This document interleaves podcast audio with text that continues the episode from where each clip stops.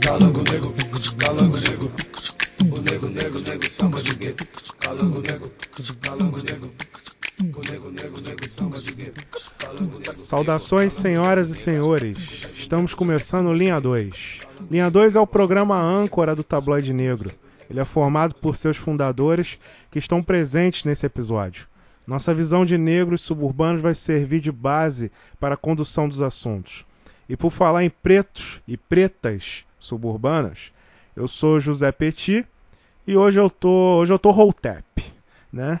E eu tô aqui com meu amigo Cláudio. Hoje eu tô pique o carinha que mora logo ali. Isso aí. Que é isso, gente. e hoje eu tô com o meu amigo Clayton. A ver mistério. Chaves, você leu inglês? Eu? Sim, Chavinho. Então vai, continua. A ver mistério. Aonde? Aqui, ó. A ver averiguei o mistério. É que algumas palavras eu gosto de ler em inglês. Tá bom. Olha o cara E- inovando, né, velho? É, cada dia ele tá, tá mais criativo, né? Mas tudo bem.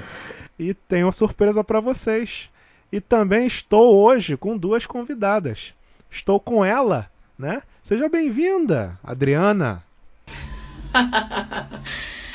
Hello, tabloide. Obrigada pelo convite. É nós. E também estou com ela. Seja bem-vinda, Jade. Opa, valeu galera. Muito obrigada aí pelo convite. É nós. Bem, nosso patrocinador é a BJ Plus Design. Essa empresa é a responsável pela identidade visual do tabloide negro. E se você também estiver precisando de um serviço de design ou estiver querendo dar uma melhorada na sua rede social, chame a BJ Plus Design. Nosso site é www.tabloidenegro.com e nossas redes estão identificadas como arroba tabloide negro. E temos também o nosso grupo no Telegram. Caso você tenha interesse em participar, é só solicitar o link através aí dos nossos contatos que a gente envia de boa para você, tá? O tema de hoje é séries e eu chamo o Cleito para fazer uma breve introdução sobre o assunto.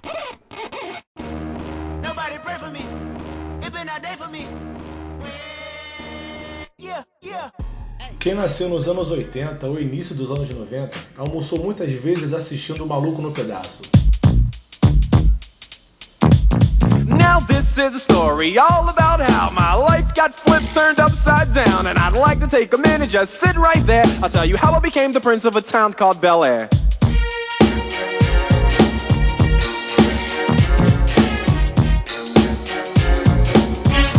Isso porque a série foi lançada no Brasil no dia 19 de março de 2000 e marcou gerações. O mesmo aconteceu com a série Eu, a Patroa as Crianças, onde Michael Kyle, Janet e seus filhos protagonizaram as cenas hilárias que nos marcam até hoje. E para completar o trio de séries com famílias pretas, Todo Mundo Odeia o Chris não poderia ficar de fora. Julius, Rochelle, Chris, seus irmãos e outros personagens ainda continuam fazendo a nossa alegria. Afinal de contas, quem nunca falou? Você tá gritando com quem? Bloqueie as ligações. Bloqueia você, essa droga. Não tenho que ficar aqui. Meu marido tem dois empregos. Eu não preciso trabalhar. Meu marido tem dois empregos. E você não calça 38. Pega um 42. Rochelle, A lendária, melhor de lendária. todas. Sempre ela. Ou na hora que está gastando muito, lembrou do Julius. O meu pai sabia o preço de cada coisa. Um dólar e nove centavos acabam de ir pro lixo. Dois dólares. Pegaram fogo. Eu não acredito nisso. 49 centavos de leite derramado na minha mesa. Ah, alguém vai beber esse leite. Caraca, é, Julius, minha inspiração, cara. É minha inspiração, sério. Pô, cara, tu tava falando dessa parada aí, que ele é tua inspiração, porque ele nunca erra, né? Eu lembro que tu falou essa parada aí. Que, tipo, todo mundo vacila, ele é o único que fica na moral, né? Eu lembro. O Julius, né? E tá faltou a frase: pô, economiza mais se você não comprar nada. Tá ligado. Muito bem Eu ia falar isso agora. Tinha que ter um capítulo só de Július, cara. Boa. É isso aí, galera. Faz pipoca, aperta o play e aumenta o volume. Porque hoje o Linha 2 vai falar sobre séries. Então, o tema de hoje, séries. Cláudio, e o que, que você trouxe aí pra nós? Então, hoje eu vou falar sobre três séries que eu gosto bastante, todas com protagonistas negros.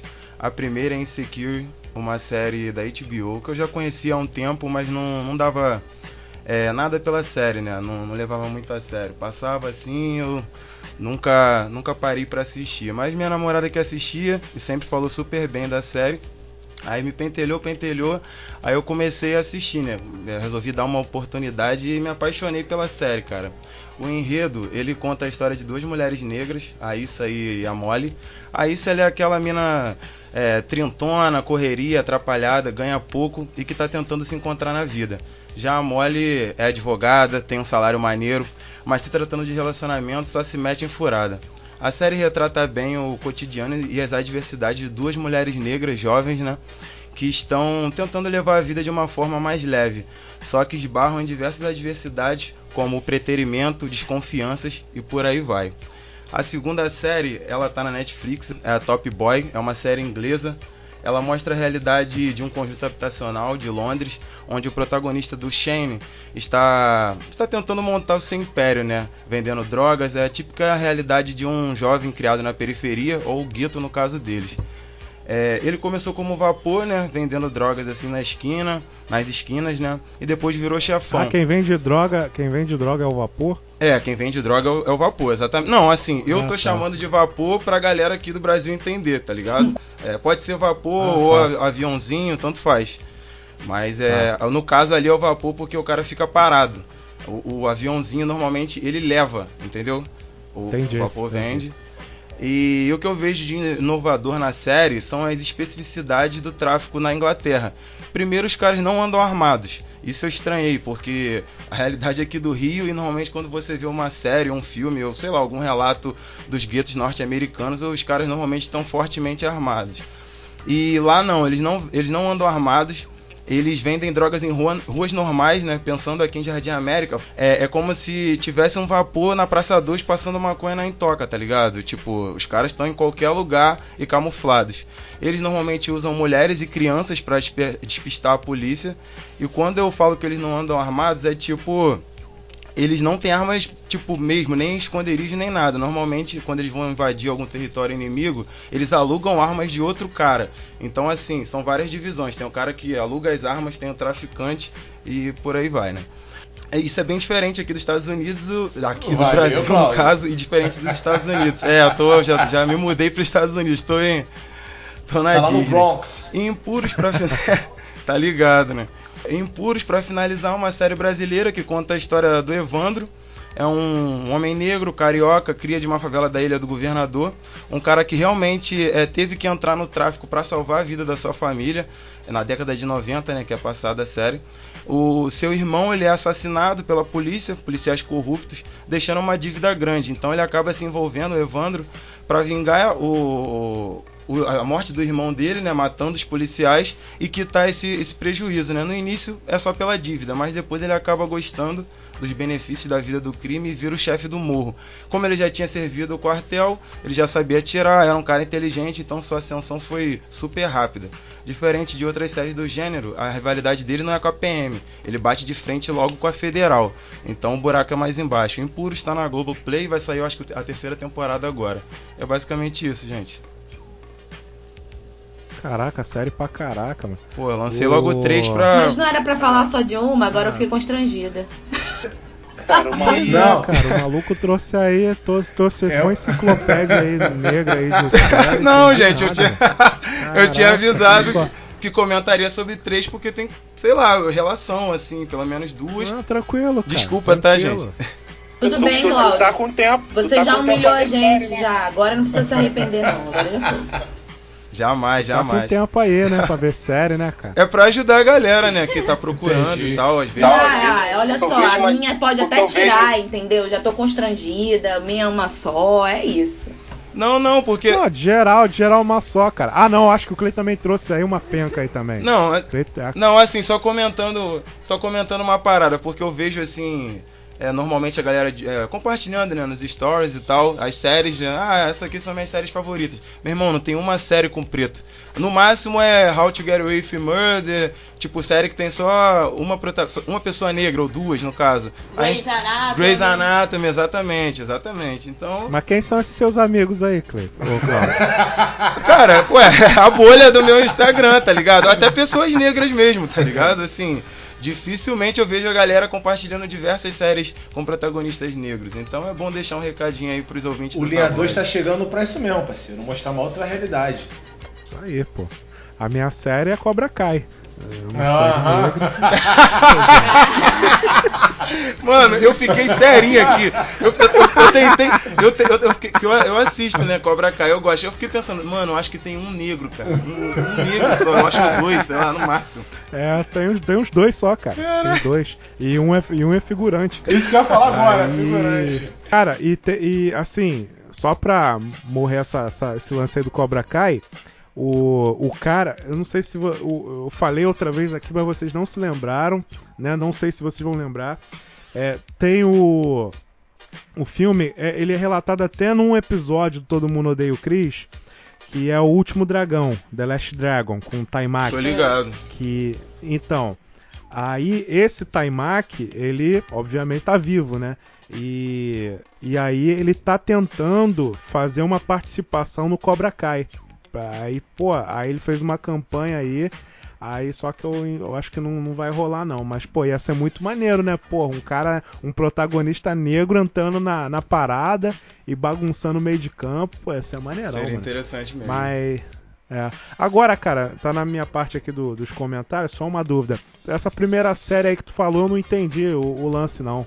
Então, cara. Como é que é? Então, a série é tipo comédia, mas tem alguns lances assim de drama. Ela conta a história das duas dessas duas mulheres que eu falei, é Issa e a Molly.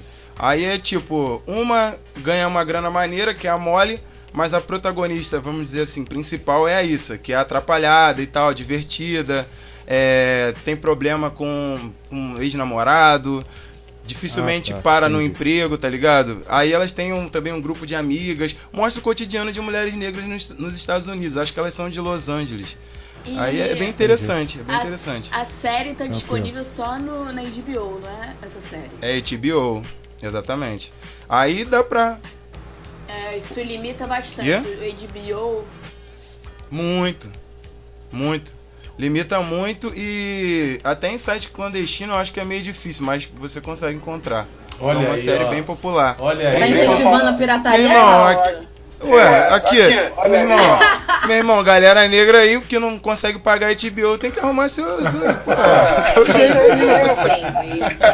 Ô, Tá certo. que- Que Não, que você tá certo, você tá certo. Que Que absurdo. Que Que absurdo. absurdo. Não acredito que eu tô ouvindo isso. Cleiton, o que, que você tem aí de comentário aí sobre o material apresentado pelo Cláudio? Então, é, das 25 séries que o Cláudio trouxe, né? Eu só. eu só conheci o de ouvir falar a série é, Impuros, né, Cláudio? Você Isso, isso. aí. É até com o Rafael Logan, acho que você Isso, conhece, né? Segue também. O Rafael Logan, ele é um ator. Ele foi indicado ao Emmy Internacional e ganhou, né? Muito bom. Caraca, verdade. Um, excel- um excelente ator que eu não conhecia o trabalho dele até surgir esse do Impuros. Depois ele também fez uma participação. Participação não, ele foi um dos atores da série Homens, junto com o Fábio Porchat, também que, parece, que aparece na, na Amazon. Eu vi a série, muito legal. E eu tenho só uma bolação que eu, não é nem com a série Impuros, mas é como um todo. Pelo menos as séries brasileiras, que a presença de negros né, em papéis de dramaturgia acaba envolvendo muito essa referência à criminalidade, à Exato. pobreza. É, então, assim. é, Isso é verdade. A, a gente pega aí Cidade de Deus, Cidade dos Homens, Tropa de Elite. Acaba que a maioria dos atores que acabam aparecendo, Tropa de Elite nem tanto, mas esses dois primeiros que eu citei, inclusive até a parte do material que eu vou falar, os nossos rostos ficam muito caracterizados como essa parte de criminalidade, sexualidade. E o próprio. é, nesse link que você enviou pra gente, Cláudio, eu cliquei lá, aí na capa tinha o Rafael Logan e um outro ator que eu reparei foi o Leandro Firmino, o mesmo que fez o Zé Pequeno em Isso. Cidade de Deus. Se eu pegar pela memória, no mínimo tem uns três ou quatro papéis que ele faz, se ele não é bandido, ele tem alguma relação com arma. Né? Então, é, é uma série que já foi premiada, não tem nem o que discutir, mas eu deixo aí pra galera pensar se a gente também não tem outras vertentes para explorar além dessa, de ser vinculada à criminalidade. Tranquilo. Adriana, seus comentários. Então, eu não conheço nenhuma das 25 séries que o Cláudio citou. então, eu vou re- me recolher a minha insignificância e dizer: assistam séries com pessoas pretas. Ok. Aí fica a recomendação. Boa. Jade, você tem algum comentário sobre Então, a enciclopédia apresentada? Eu tenho. Eu ia falar a mesma coisa que o Cleiton, na verdade, né? Reforçar que eu atualmente não sou tão mais a favor desse, desse tipo de série ou de conteúdo que reforce esses estereótipos que já existem muito na sociedade com a gente, né? De ser envolvido com um crime ou alguma coisa do tipo. Acho que a gente já tem um material muito bom e eu gosto mais quando as pessoas exploram outras vertentes nossas. Eu gosto muito de ser impactada com outras versões de preto dentro da sociedade. Inclusive, Sim, com certeza. como por exemplo, uma série que foi estreada agora no Netflix, a gente fica super atordoado porque em nenhum momento tocam sobre o assunto racismo nem nada, como se naquele tempo antigo isso não existe. E aí é muito bom Bridgestone. E aí é muito bom ver é, negros em posição de poder e igualdade, assim. Então eu já não tô curtindo mais tantas séries por esse caminho, apesar de reconhecer sim a, o talento de todo mundo envolvido. E sobre a série Insecure, eu também fico. Aí é justamente o oposto, né? A gente não vê os estereótipos de mulher globeleza e nem de mulher que tem que ser super chamativa ou fazer muita graça americano, comum, do tipo vovozona. A gente vê duas mulheres normais, uma série que faz muito uso de sarcasmo, né? E a atriz principal, a Issa Di, ela é protagonista de um filme que eu faço questão de indicar, que eu ri muito, uma comédia assim imperdível, tem no Netflix, super acessível, diferente da série que não é tão acessível assim, né, por ser de bio. E o nome do filme é Um Crime para Dois. É um filme que eu chorei de rir, não esperava tanto. É uma comédia romântica, recomendo super. É isso. Que isso, eu vi, eu, vi, eu assisti também esse, eu, pô, assisti com a, com a minha namorada até. Eu achei meio. Bem, bem mais ou menos assim, mas entendo, entendo também o a. filme? Nossa. Eu achei, mano, eu achei meio. É, porque assim, eu, a minha referência dela é Insecure, então eu fiquei, pô, caraca, vai ser mó filmaço, assim, engraçadão. E tipo, no, quando ela inter- interpretando a Issa, né, no caso, que é o, é o mesmo nome da atriz, é, eu achei de um nível muito superior, tá ligado? Aí quando eu vi esse filme, eu fiquei meio, sei lá. Mas é, é- é, assim, é, é divertidinho mesmo, é verdade. Sobre- Mas só falando um pouco sobre. Vai lá, vai lá, Adriana, vai lá. Sobre Bridgerton, eu queria fazer um comentário, assim. De fato, a questão racial não é primordial ali na série. É uma série de romance. Mas em, algum, em alguns diálogos, o Duque, que é um dos protagonistas, que é um homem negro, ele conversa com uma senhora que também é da, da nobreza. E ela conversa com ele. Ela fala: Você sabe o quão importante é o nosso papel aqui? Antes da rainha, a gente não tinha esse espaço. O que aconteceu? O rei se encantou pela rainha, que é uma mulher preta no, na série.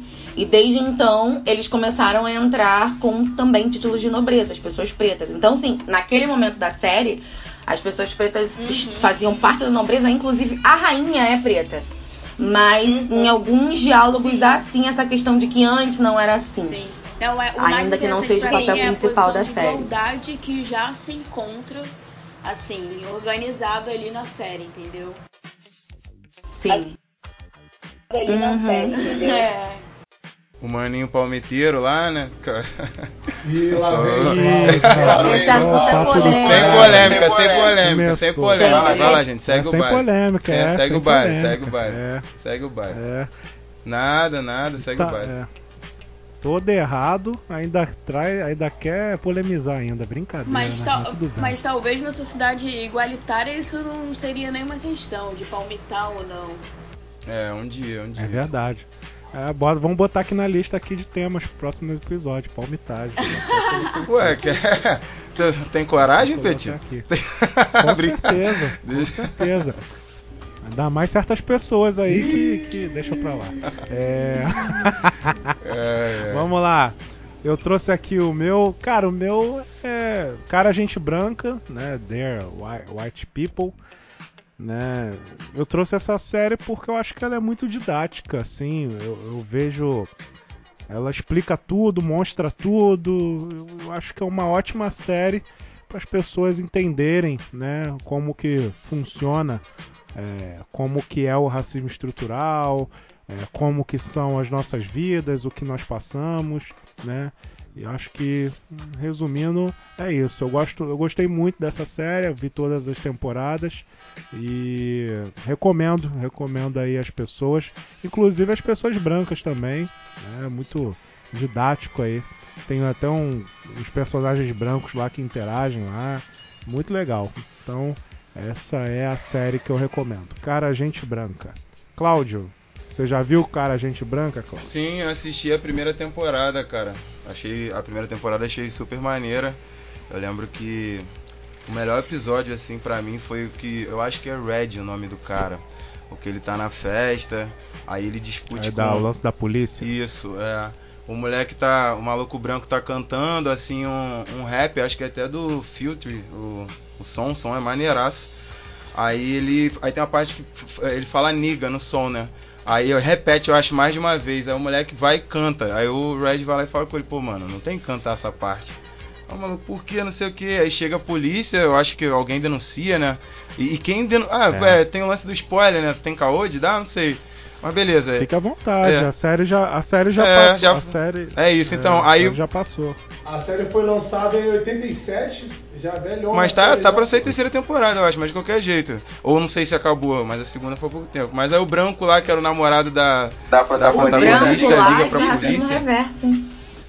Ah, é, desculpa, gente, não me prendo.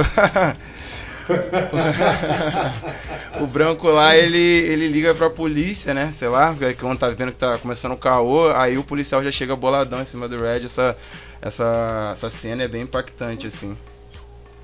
Verdade. O que, que você tem a dizer? Já viu a série? Já vi a série, eu também parei na primeira temporada, achei a série bem pesada, mas com assuntos bem atuais e bem realista. Mas eu não queria falar muito bem da série específica não, eu queria trazer um, um minizinho debate aqui. Hoje o programa vai durar 5 horas. Tamo Já com vi- tempo. é? Meu filho pode dormir duas horas da manhã. É, porque é o seguinte, uma das produtoras dessa série é chamada Yvette Lee Bolzer. Ela foi a mesma que em 93 ela, ela produziu um seriado chamado Live Single. Alguém que já ouviu falar desse seriado, Live Single? Só, só, só, Não, pois só é. assisto entrando numa fria Não. 1, entrando numa fria 2, só esses filmes só. Mas ninguém daqui ouviu falar dessa série Live Single, não? Ah, eu sei. Sim, sim. É uma série que parece Friends, né?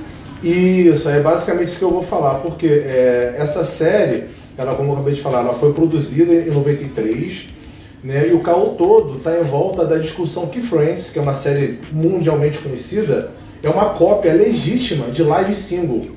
Isso Ah, tô ligado qual é, só não sabia o nome, desculpa. Eu Isso. lembrei agora. Boa, assim como vocês se lembraram também, nossos ouvintes aí também vão se lembrar. É, e para quem não se lembrar, eu vou tentar fazer aqui uma mini contextualização.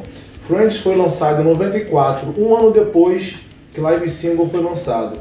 E entre Friends e Live Single tinham várias semelhanças. Então eu vou ler um pouquinho aqui do trecho que eu peguei no site Mundo Negro para a gente entender o, o paralelo. É, no Live Single tinha um personagem que era defensor dos animais. Em Friends tinha a Phoebe. É, tinham outros personagens também que tinham algum tipo de relação familiar. Em Friends tinha a Mônica e o Ross. Live Single tinham alguns amigos que eram de faculdade. Em Friends tinham Ross e Chandler. Uma outra coincidência também eram sobre os relacionamentos. Em Live Single tinha um casal com um relacionamento conturbado. E em Friends tinha a Ross e a Rachel. Então, uma das atrizes dessa série, né, é, Live Single, foi a Queen Latifah, a Braba, e ela deu já várias entrevistas aí comentando sobre esse assunto. E o fato é que Live Single era uma série com personagens 100% pretos, né, e a e Friends era uma série com 100% brancos, e além disso também, é, é, Live Single falava muito de racismo. Então, possivelmente, esse foi um dos motivos para a série não ser tão badalada quanto foi. E uma das motivações também para Friends até hoje, de mais de 15 anos aí, que a série já não tem mais. É, que, que a série acabou, né? E os atores ganham mais de 20 milhões de dólares por ano só pelo fato de estar reprisando essas séries no mundo. Então, quando o Petit colocou esse assunto aí do Dear Odd People, eu lembrei dessa história para a gente dar uma mini discutida aqui, se vocês conheciam ou Não se vocês não conheciam. É, Alguém quer, quer falar aí? Eu já ouvi falar dessa, dessa série com pessoas pretas, que inclusive veio antes, né, de Friends. Mas eu acho que tem alguns recortes aí que eu não consigo fazer a diferenciação do porquê que não teve tanto sucesso nos Estados Unidos e, e Friends sim, e Friends na verdade é um, um sucesso mundial, né? Com relação a Friends, aqui Friends já é com a questão da democracia racial, né? Mas o branco sempre esteve na TV, só os brancos, então é normal. Eu sinceramente acho a série superestimada, mas respeito quem gosta. É, não acho isso tudo de preciosidade, como o pessoal é fã, enfim, fanático. É uma série rasa, ok? Mas, com, mas por ter pessoas brancas e pessoa- é, Jennifer Aniston, a- os outros atores que são super famosos, hollywoodianos, teve esse apelo popular e ficou muito famosa, pessoa muito fã, é fã de carteirinha, tem amigos que são fãs. E eu até brinco com eles que é superestimada, eles ficam chateados comigo. E com relação a essa é, a outra série, que é parecida, né? Só com pessoas pretas, que inclusive parece que veio antes, é. Lá nos Estados Unidos tem um recorte né, muito diferenciado, porque lá a população preta é em torno de 10, 11%, mas a questão racial é está muito mais em voga do que aqui, por exemplo. Então acho que lá eles sentiram a necessidade de fazer uma série só com pessoas pretas lá em 1980 e bolinha, quando se aqui nem muito se discutia na mídia, na mídia popular, esse tipo de questão. Era isso. Verdade. Ok. Ok. É, com relação a isso que você falou, eu, eu não vou falar dos Estados Unidos, porque eu não- naquela época eu não estava muito ligado, não. Mas eu posso falar aqui do Brasil, é, com relação ao sucesso de Friends. É, o que, que eu percebo? Nessa época, 94, como o Cleito falou, não sei se chegou aqui em 94 também e tal, mas nessa época tava aquele lance de TV por assinatura. Só a classe média tinha por enquanto, né? E e aquele lance, o que passava na TV por assinatura era Friends, passava direto, né? E, e outra coisa também, é, na, nessa época, década de 90, eu assistia MTV, né? Consumia MTV, então eu era fã de Sandy Júnior. Por quê? Porque era o que tinha, era a única coisa que tinha. Né? Sandy Júnior passava o dia inteiro, né? Sempre estava no top 10 de, algo dos clipes, não sei o que. Então acabava é, consumindo e gostando de Sandy Júnior. Então acho que o Friends tem um pouco desse lance aí também. Posso estar enganado, mas eu acho que também tem um pouco disso aí, tá? E quem quiser falar aí, fique à vontade. Faz sentido. Eu, como menina de comunidade, né, que morei em comunidade muitos anos, eu não tinha TV por assinatura, só tinha TV aberta. Então eu só tinha contatos, eu só tive contato com MTV, eh, sei lá, nem sei quanto tempo depois, mas o pessoal já era super fã, mas é aquilo, na minha bolha não, não tinha esse acesso. E mas faz sentido esse que, esse que você falou desse recorte social, né? Ok. Jade, algum comentário sobre essa questão que o Cleito levantou? Não, eu já tinha escutado sobre essa série e, na verdade, eu sempre tive muita curiosidade de saber se existe algum lugar em que eu pudesse assistir. Se o Cleiton descobriu aí, se nessa, nessa Não, pesquisa. então, é, é, só baixando, só seguindo a, orientação do Cláudio aí, só pirateando mesmo. Entendi. Pô, Tem legendado? Você acha com legenda em português, mano? Difícil, difícil. Eu baixei essa temporada, mas só consegui ver em inglês. Então, é, Cleiton, o que, que você trouxe pra nós aí? Vamos lá. A série que eu vou falar é Cidade dos Homens.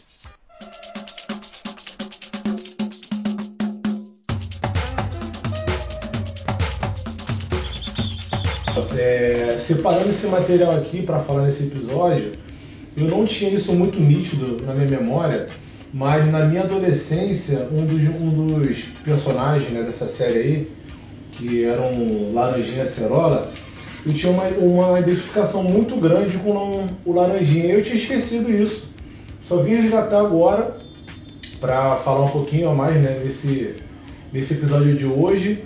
E o Laranjinha ele foi uma das minhas referências né, quando eu era adolescente, eu tinha meus 16, no máximo 17 anos mais ou menos, para deixar o cabelo crescer e fazer vários tipos de tranças, porque a cada temporada do programa o Laranjinha metia vários tipos de cabelo diferentes. E aí me lembrei esses dias aí que o Laranjinha foi uma das minhas inspirações para eu quando adolescente fazer algumas invenções no cabelo.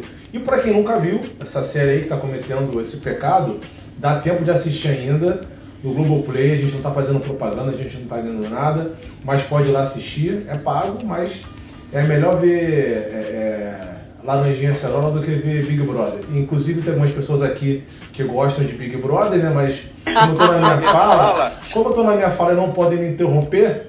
Podemos falar- e aí, quem quiser pode assistir Laranjinha Cerola lá no Globoplay. Mas a série fala de, do cotidiano de dois adolescentes que moram na favela, que estudam, se divertem, enfim, dois adolescentes normais. E por mais que na maioria das cenas o tráfico estivesse muito presente, também tinha outras cenas que eles curtiam baile funk, tiravam onda na praia surfando, surfando com os playboys do asfalto, enfim, se metendo em confusão como todo adolescente suburbano. E com o passar do tempo, eles também acabaram gravando um filme, né? Eles vão crescendo. E tem uma temporada, agora eu não me lembro se foi na temporada da série ou se já foi no filme. O, o Acerola, ele transa com a Cristiane e os dois perdem a virgindade. E nessa primeira transa aí, eles têm um filho. E eu quero saber se vocês se lembram o nome do filho. Cleiton! Mano, Cleiton, Cleiton é nome de negro no Brasil, mano. Eu conheço os É, quatro, aí, todos são negros. Todos são negros. tipo o Jamal. Tipo o Jamal nos Estados Unidos, Ty- Tyrone. É nome de negro, velho. Mas vocês sabem que o nome dele não seria Cleiton, Ih, né? rapaz, olha só. Não, isso aí eu não. Seria Lance. Casal. Seria Ai, Lance. desculpa, o nome dele ia ser Lance. Patrick. O nome dele ia ser Patrick. Jack. Derek. Jack. Derek! Cara. E já que ela puxou esse assunto aí, o nome do nosso filho não era pra ser Theo, era pra ser Martin, mas ela não quis, mas vida que segue. Maneiro, maneiro. Não, mas olha Eu só, conheço um menino, ela- é Martin. É porque Ela na não época quis. tava na, na moda o filme Madagascar e Martin usa o nome da zebra. E aqui ele não ia ser Martin, ele ia ser Martim, Martinho, e ia todo mundo falando Ah, é o nome do meu filho errado. Martinha, Aí você, você tinha que reivindicar no cartório um acento agudo no ar. Aí que, que é? Exatamente, todo mundo ia falar errado. E aí, galera, é, uma curiosidade que eu trago também nessa série é que o ator Douglas Silva, que interpretava, no caso, a Cerola, ele foi o primeiro ator brasileiro a ser indicado pelo Emmy Internacional. Não ganhou, mas pô, muito maneiro, né, cara? Um adolescente quase adulto, ser indicado ao Emmy Internacional. E uma outra curiosidade é que o Mumuzinho, né, o, o, o cantor que a gente conhece aí, antes dele ser cantor, vocês estão ligados que ele, é- ele era Sabia ator, né? É, ele Sim, fez. claro. E ele, Isso, ele participa, atuou. tá, tá de fuzil e fala naquela É. parte do. que- Qual é, Cerola? Baile hoje, pô. Isso. Aqui, nem vou dançar, nem vou dançar. Aí aparece depois ele. Fumando, é. dançando. Olá! Olha o cheiro da Mó baseadão na mão. Eu lembro. E aí o Mumuzinho ele atuou no Cidade de Deus, Cidade dos Homens, Caraca, tá tipo o Samuel Jackson, cara. E Todos muitos os- desses atores. É, pô. Caraca, Sério mesmo, E cara. tem o Babu, Ele apareceu em vários Pra filmes quem gosta aí. de Big Brother. E muitos dos atores. pode crer, Babu, vários O filmes. Babu Santana também, é, pô. O Babu Santana também. Verdade, Babu tá na Cidade dos Homens, real, rival E do. muitos desses atores aí, como a Jade lembrou, o Babu Santana, eles faziam parte da companhia de teatro lá do Morro do Vidigal, né? Chamada Nós do Morro. Aí era o Babu Santana, os irmãos Jonathan e Felipe Hagen, Roberta Rodrigues, Jonathan Azevedo, que inclusive Tá até fazendo, tá até como uma reprise aí, né, a novela Força do Querer. Ele fazia o Sabiá com a Bibi Perigosa. Pra quem gosta de novela aí, dá moral lá pro Jonathan Azevedo. Tirou um homem nesse papel. E pra encerrar minha fala, galera, apesar de gostar muito dessa série, também do filme Cidade de Deus, que é meu predileto, é só para reforçar aquilo que eu já comentei é, quando o Cláudio falou da série Impuros, que é ficar bolado em atores negros terem seus rostos caracterizados como personagens que se aproximam da marginalidade, sexualidade ou da servidão. E para ilustrar minha fala, eu separei aqui um trecho de uma entrevista que o Darlan Cunha e o Douglas Silva, que faziam Laranjinha Acerola, eles deram no Festival de Cinema em Gramado no ano de 2008. Aí depois que partir é, essa fala aí, eu vou deixar aberto para vocês comentarem e eu me encerro por aqui. Porno, né? Uh, e outra pergunta, como é que vocês veem o cinema negro hoje no país, uh, do que ele era antigamente? Que conquistas vocês acreditam que, que já aconteceram nesse? Eu acho que hoje em dia tem uma visão muito muito agressiva né, o cinema hoje em dia. Tem muitos filmes falando da violência, muitos filmes hoje em dia que abordam o negro como um, um, um ser revoltado, um ser é, diferente de todos. Vocês acham que o cinema acaba criando. É uma linhagem de filmes, né? Que todos começou Cidade de Deus, começou falando de favela e depois dali não, não quiseram mais parar dessa linhagem de falar de favela e coisa e tal. Mas... É maneiro expor os problemas que existem da comunidade, sim, só que tem que ser de uma maneira regular, que não está acontecendo. Mas eu acho que essa linhagem já está acabando, porque estão querendo colocar, implantar mais projetos, mas falando sobre negros, mas de, de, um, de um modo diferente, não só falando sobre a favela, sim de que o negro é, é é um dono de um shopping, sei lá, dono de um hospital e assim. É, mas a questão é que hoje em dia eles dão muita visão ao materialismo, na verdade. Ao que vai dar mais audiência, ao que vai dar mais dinheiro a eles. Tipo, hoje em dia, hoje em dia não, sempre como a violência sobressaiu, como nos jornais, em televisão, em novela, o que seja. Mas o importante é que, tipo, tá, esses filmes violentos deram oportunidade de vários negros terem cultura e inteligência de começar a fazerem seus próprios projetos, de mo mostrar outro lado do cinema negro.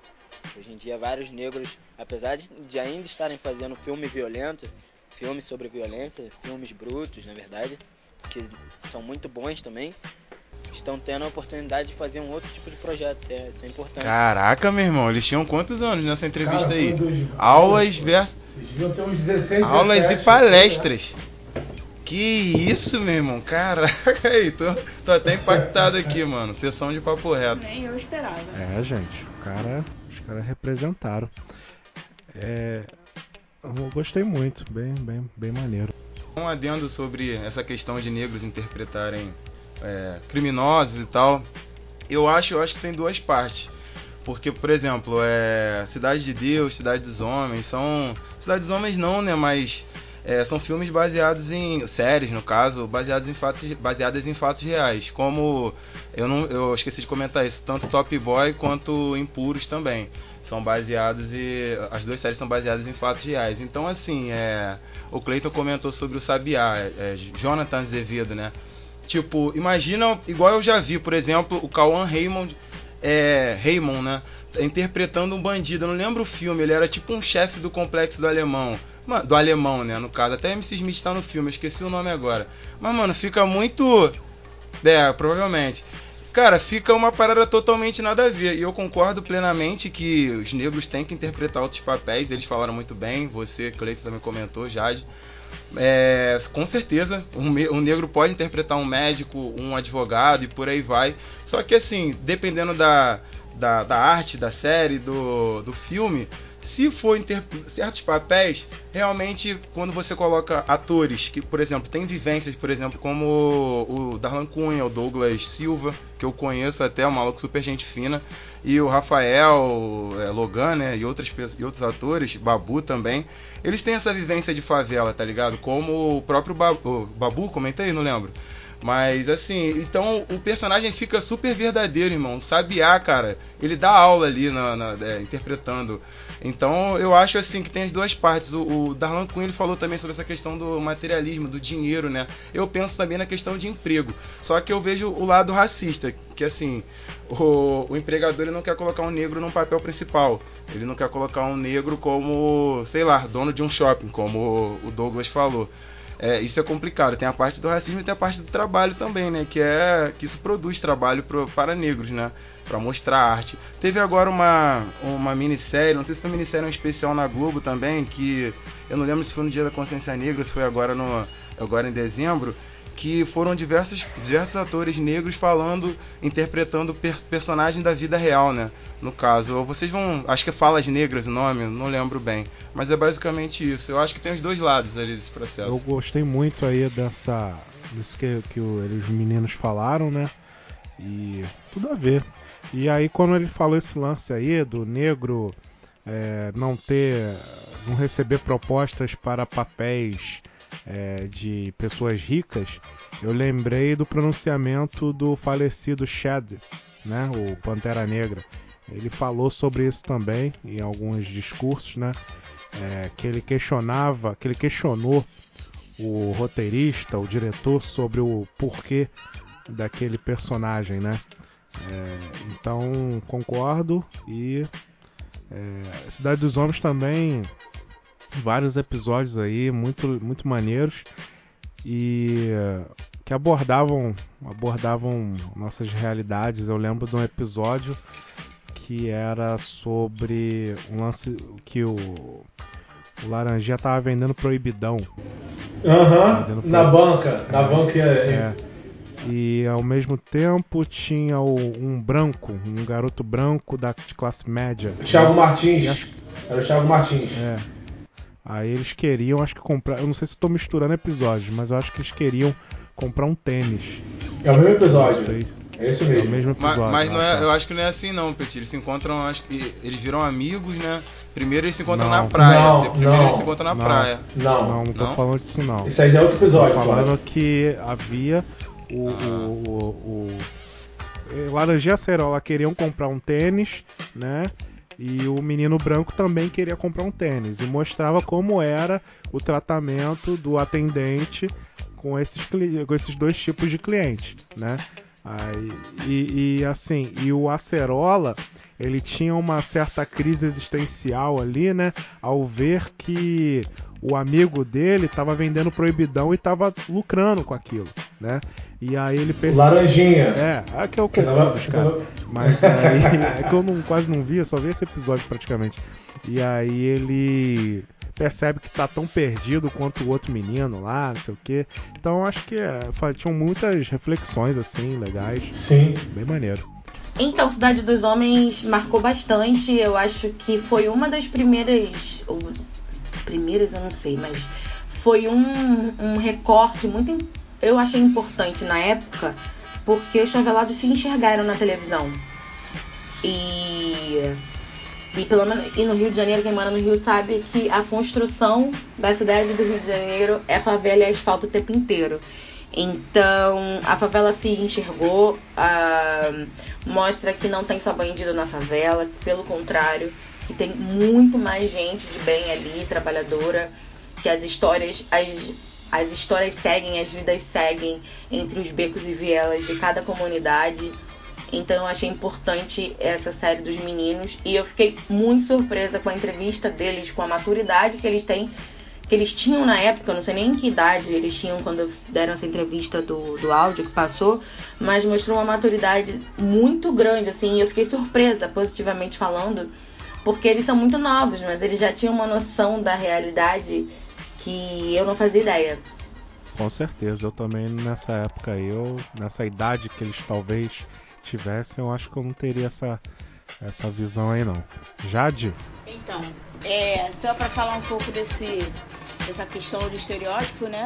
Eu até concordo com o que foi falado, de que talvez não ficasse tão real, enfim. É, acho que para igualar, o ideal seria colocar mais histórias de brancos interpretadas por brancos políticos roubando, né? Porque a gente sabe que É, para associar também essa figura de crime ao branco e não só ao preto. Então, a minha opinião é essa.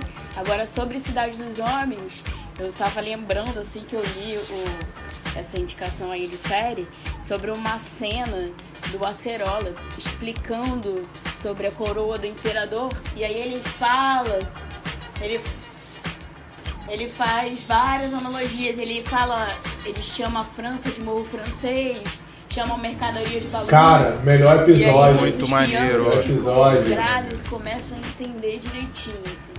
É muito interessante, tô bem impactada aí com essa consciência racial Uhum. deles nessa época, pela entrevista. Não esperava.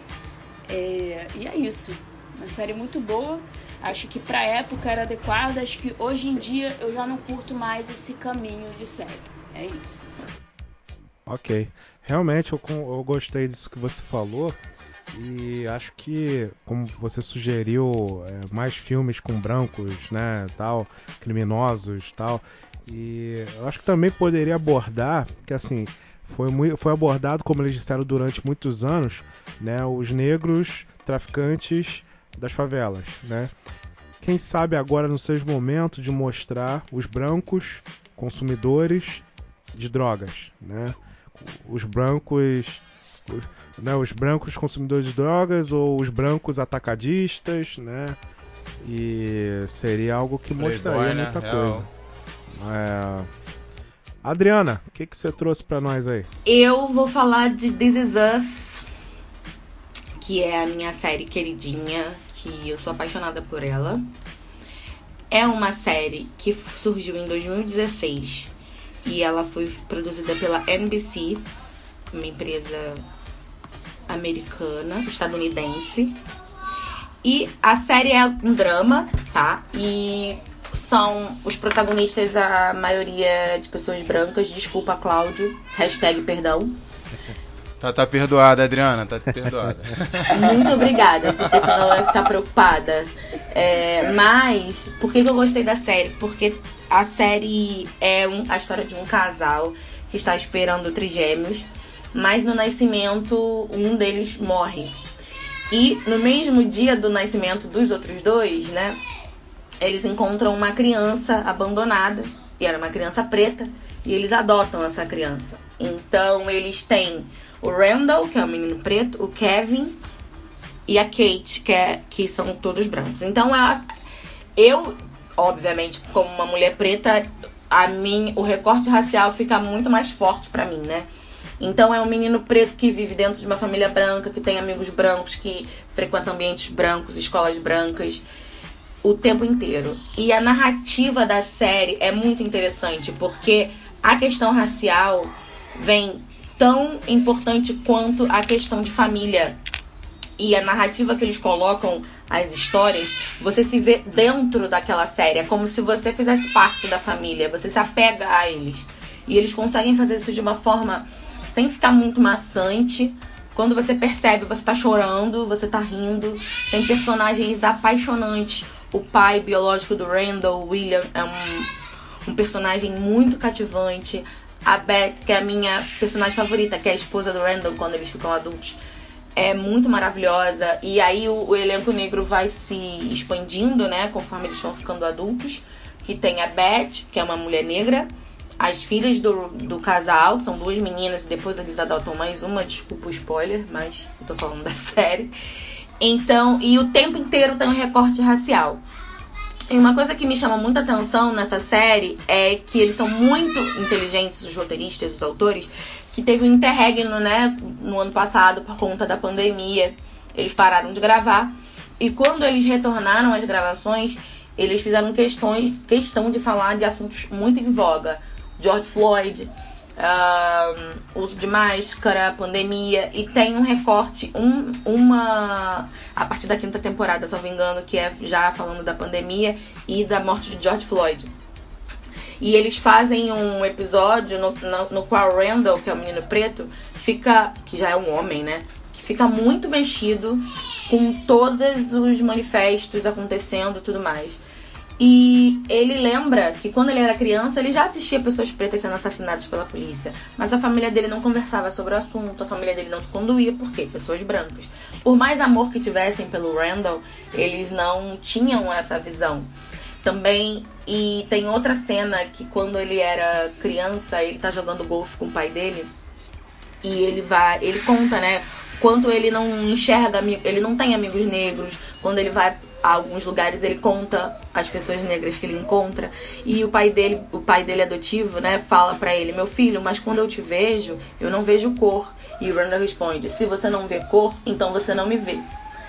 E são assim frases assim tiradas assim muito interessantes e eu sou apaixonada pela série, eu acho uma série muito boa. Ela não tem fim ainda porque ela ainda está acontecendo mas eu acho interessante como eles conseguem abordar as questões de família junto com a questão racial. É isso.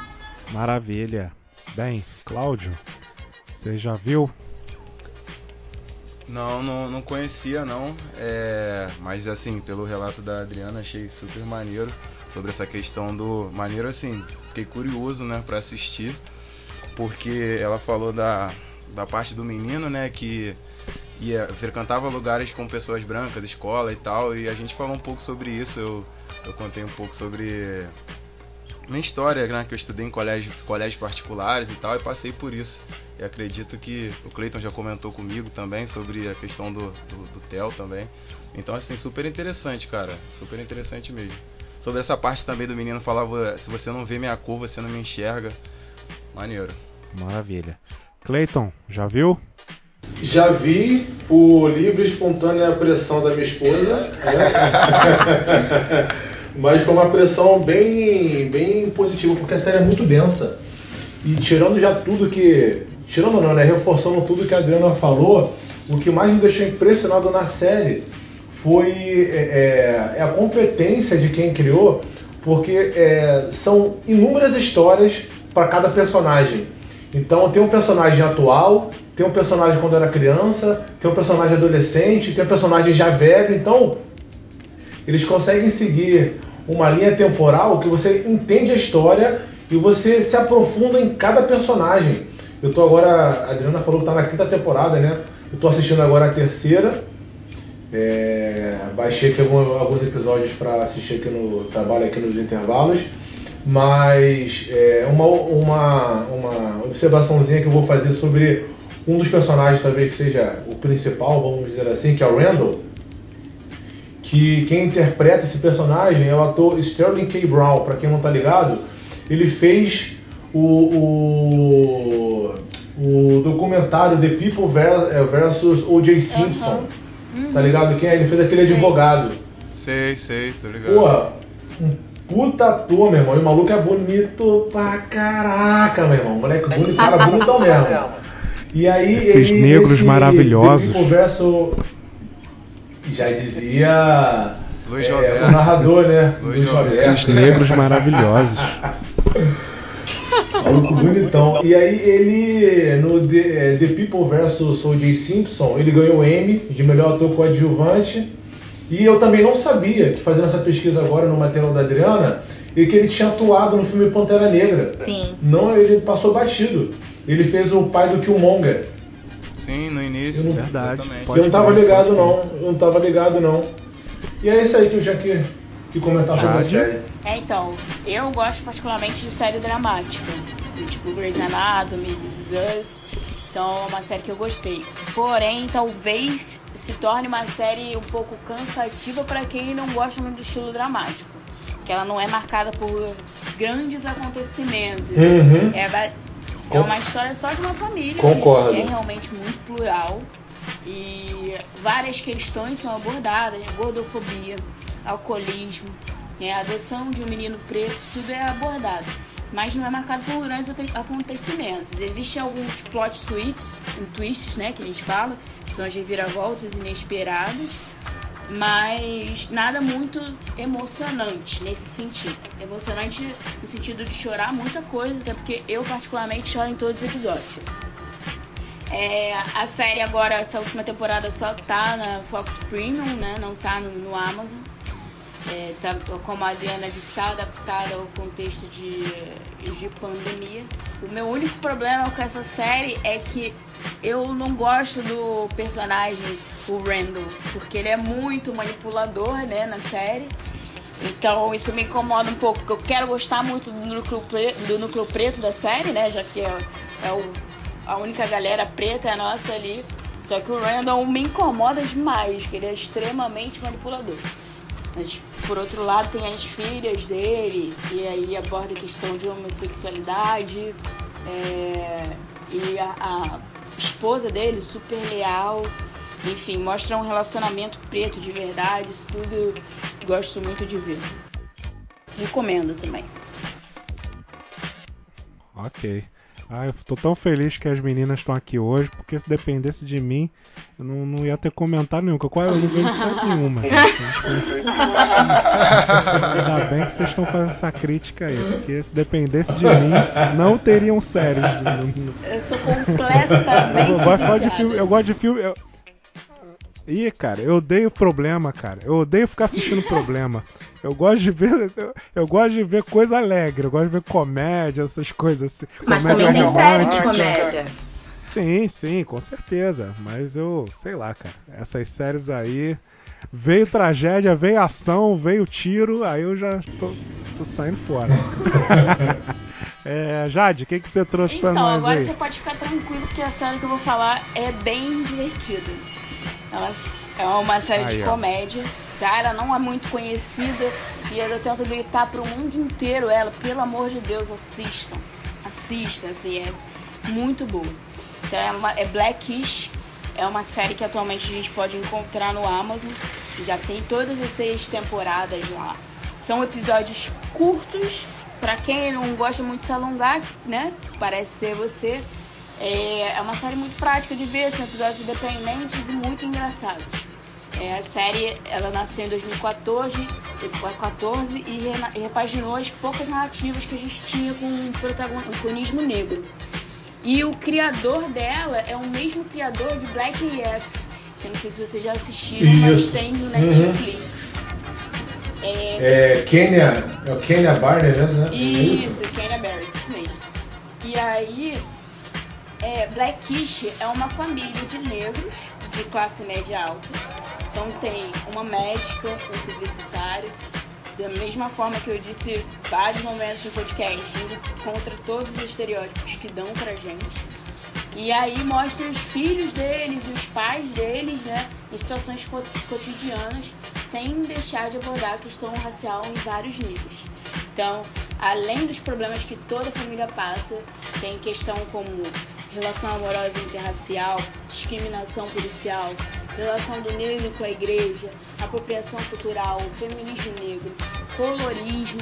Então, todos esses temas são abordados e muitas vezes eles são até desenhados. E quando eu falo que eles são desenhados, eles são realmente desenhados. Que às vezes, em alguns episódios, no início deles, aparecem algumas animações para bem didática mesmo, explicando, por exemplo, o, significado da palavra mulata, de onde veio, e aí bota ali uma animaçãozinha, então é bem desenhado. Então, para quem, para aquelas pessoas que se mostraram tão dispostas ao antirracismo no ano passado, é uma série bem recomendada para quem quer aprender de verdade.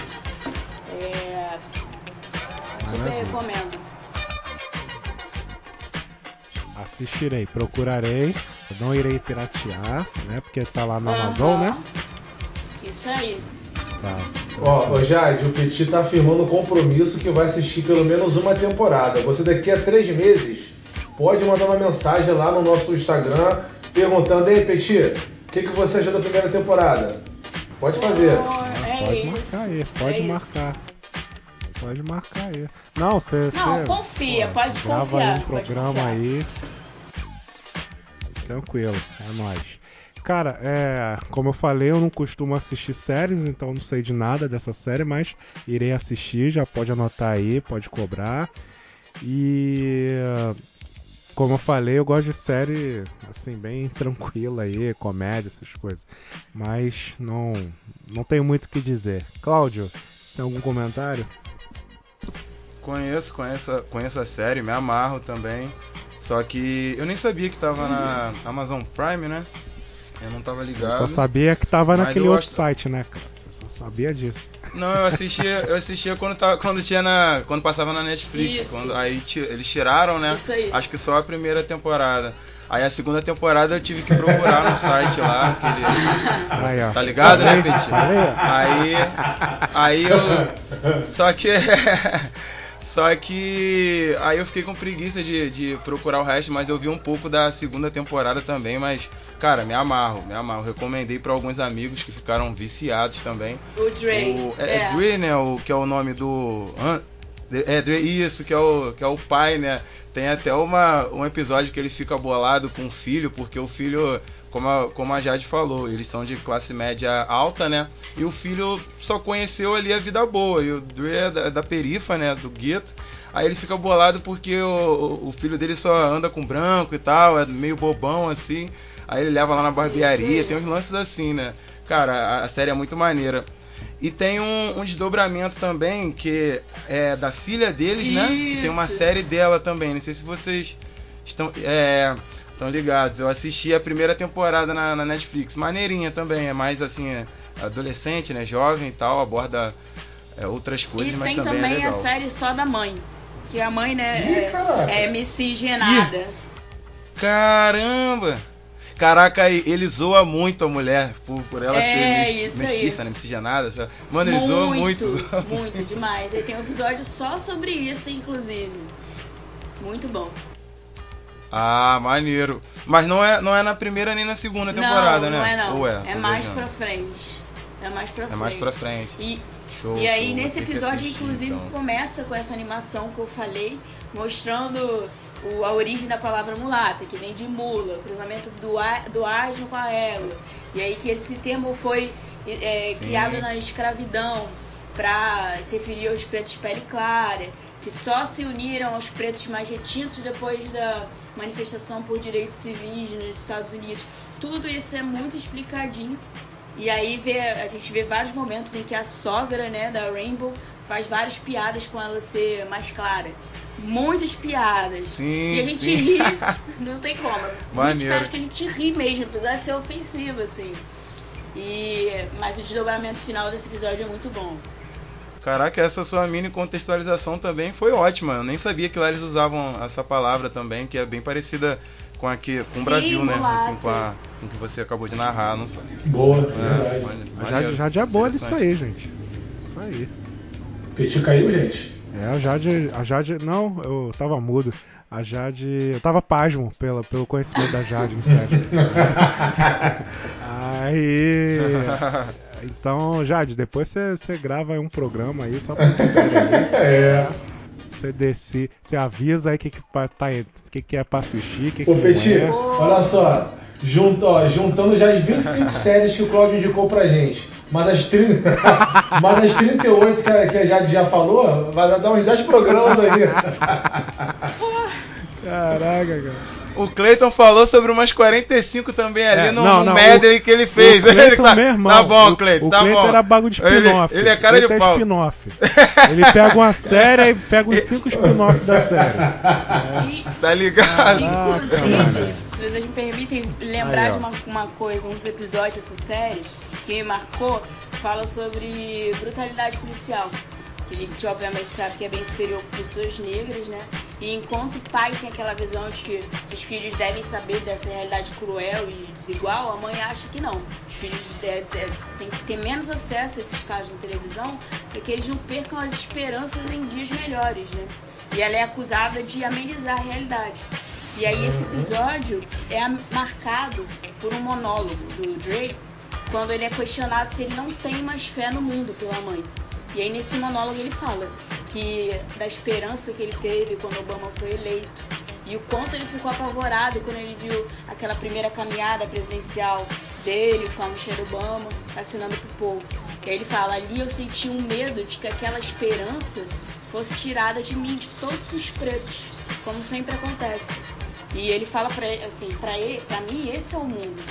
E o mundo que ele quer que os filhos dele saibam que vivem, entendeu? E um mundo que ainda luta por igualdade racial. Esse, episódio eu fiquei extremamente arrepiado, assim. É, acho que é na quarta temporada, terceira. Maneiro. Isso aí. Black É, é, então, é né, nesse, nesse material que a Jade propôs, ela compartilhou o link com a gente, fui dar uma olhada e, por curiosidade, eu fui ver pelo menos os dois episódios, porque eu não conhecia. Já tinha ouvido falar, mas nunca tinha visto. Então eu vi acho que um episódio e meio ou dois, que foram os dois primeiros, e eu fiquei bastante feliz, já que de cara eu vi o, o ator Lawrence Fishburne, né, que ele é o avô né, do Drake, é o personagem principal.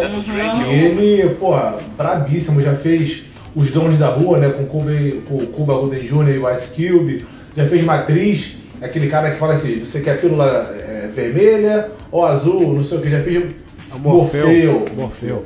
Já fez o Madiba, interpretando o Nelson Mandela. Verdade, tem uma versão Então assim, fiquei bastante impactado, não posso falar muito porque eu não assisti a série, mas esses primeiros dois episódios que eu vi da primeira temporada, muito bom. Muito bom, um humor bem ácido mesmo, muito inteligente. E eu vou ver se eu consigo, assim que eu acabar de assistir This Is Us, vou começar a assistir essa daí também. Não, é só melhora, pode ver. Maravilha. Vamos, vamos ver. Então, sobre Blacks, eu quem me apresentou essa série, inclusive, foi a Jade no consultório. Ah, pode escrever, verdade. Enquanto ela estava fazendo meu tratamento, ela colocou pra eu ver a série. E eh, eu acho a série extremamente inteligente. Mas, e eu acho essa introdução histórica antes de todos os episódios, é, assim, de um, de um primor muito bom. Mas ao mesmo tempo, o diálogo que eles têm, pra quem está começando no- na desconstrução racial, a pessoa fica boiando. Porque eles têm uns diálogos muito rápidos, umas sacadas que, se você não tiver atento, você não, você não percebe, você não acha graça. E, e isso faz com que a série seja ainda mais inteligente, porque os diálogos são rápidos e ao mesmo tempo são muito inteligentes, né? Não são aquelas piadas rasas batidas. São piadas o tempo inteiro que eles fazem assim pra te provocar mesmo, pra falar, cara, estão brincando com isso e tal. E é muito interessante. É, o diálogo de toda a família, né? E também com relação ao avô da família, eles também tratam de conflito geracional. Porque o avô, a forma de criar tudo é bater. Pega o cinto, bate. Fez uma criação, bate. E, o, e as crianças já são de outra geração que os pais querem é, criar conversando, explicando. E tem um episódio, que se não me engano foi o que eu vi no consultório, que ele, ele fala que vai bater no filho de cinto. E aí ele sofre todo o episódio. Porque o pai dele incentiva e ele fala, não, mas eu já prometi, agora eu tenho que cumprir. Então acho que também trata um pouco da masculinidade, né? Tipo, se eu não fizer, eu não vou ser tão, tão firme como Verdade. homem. Vocês estão ouvindo ah, o fundo, uma trilha sonora, o meu pequenininho. Fazendo um, fazendo um soneto. E aí, então, assim, é uma série muito inteligente. Eu achei de forma. A, é série rápida, pra quem não tem muita paciência pra episódios longos, ela é rápida. Mas é isso, tem que prestar muita atenção nos diálogos. E eu ainda não consigo entender tudo em inglês. Então, como eu tenho que ficar lendo a legenda, se você também ficar lento na legenda, você não pega a piada completa. Então, assim, exige um- um- uma atenção ali.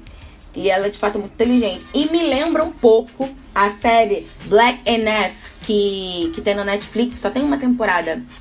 É do Kenya também, Kenya Barris. É, é uma família preta, mas a família não é de classe média alta, a família é rica mesmo. O cara usa Gucci da cabeça aos pés, usa Chanel da cabeça aos pés, enfim, ele usa tudo muito, muito, muito caro. Toda a família é, usa tudo muito, muito caro. E também tem essas tiradas muito ácidas com questão racial. E eu acho que Blacks ainda pega mais leve do que Black Sim, and com certeza. As piadas de Black and F são muito mais muito mais Concordo. diretonas, assim, você fica. Às vezes eu fico assim, gente, como eles estão fazendo piada com isso? Então tem, tem, tem uma semelhança, porque serem duas famílias pretas também, tem mestiça, a esposa também é mestiça. E, mas Blacks é mais leve pra você ter essa introdução racial. Caraca, vocês são brabas mesmo, tô anotando tudo aqui. Não conhecia essa da Netflix, meu irmão. E essa eu vou assistir hoje, essa da família Ricona aí. Muito vou assistir maneiro, hoje. cara. Gente, eu- Não o conhecia. negócio é uma favor. série, tá parecendo que é um curso, gente. Eu tô com medo de assistir.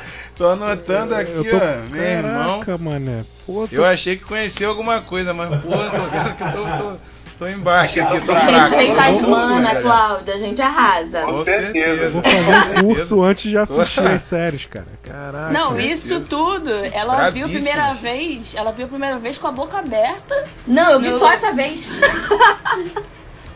Fazendo clareamento. E é isso. Inclinada na cadeira. Já de Ok, doutrinadora. Bem, vamos. É, pode crer. Pode Ou obriguei, né? Ou obriguei, porque ela não podia falar. Mas foi uma excelente, uma excelente indicação, Jade. Muito obrigada. Imagina. Bem, então vamos aí pro próximo momento, que são as notícias aí que cada um separa, as notícias da semana, ou algumas notícias que chamaram a atenção aí. Cleiton, o que, que você trouxe pra nós aí de interessante? Ou não interessante?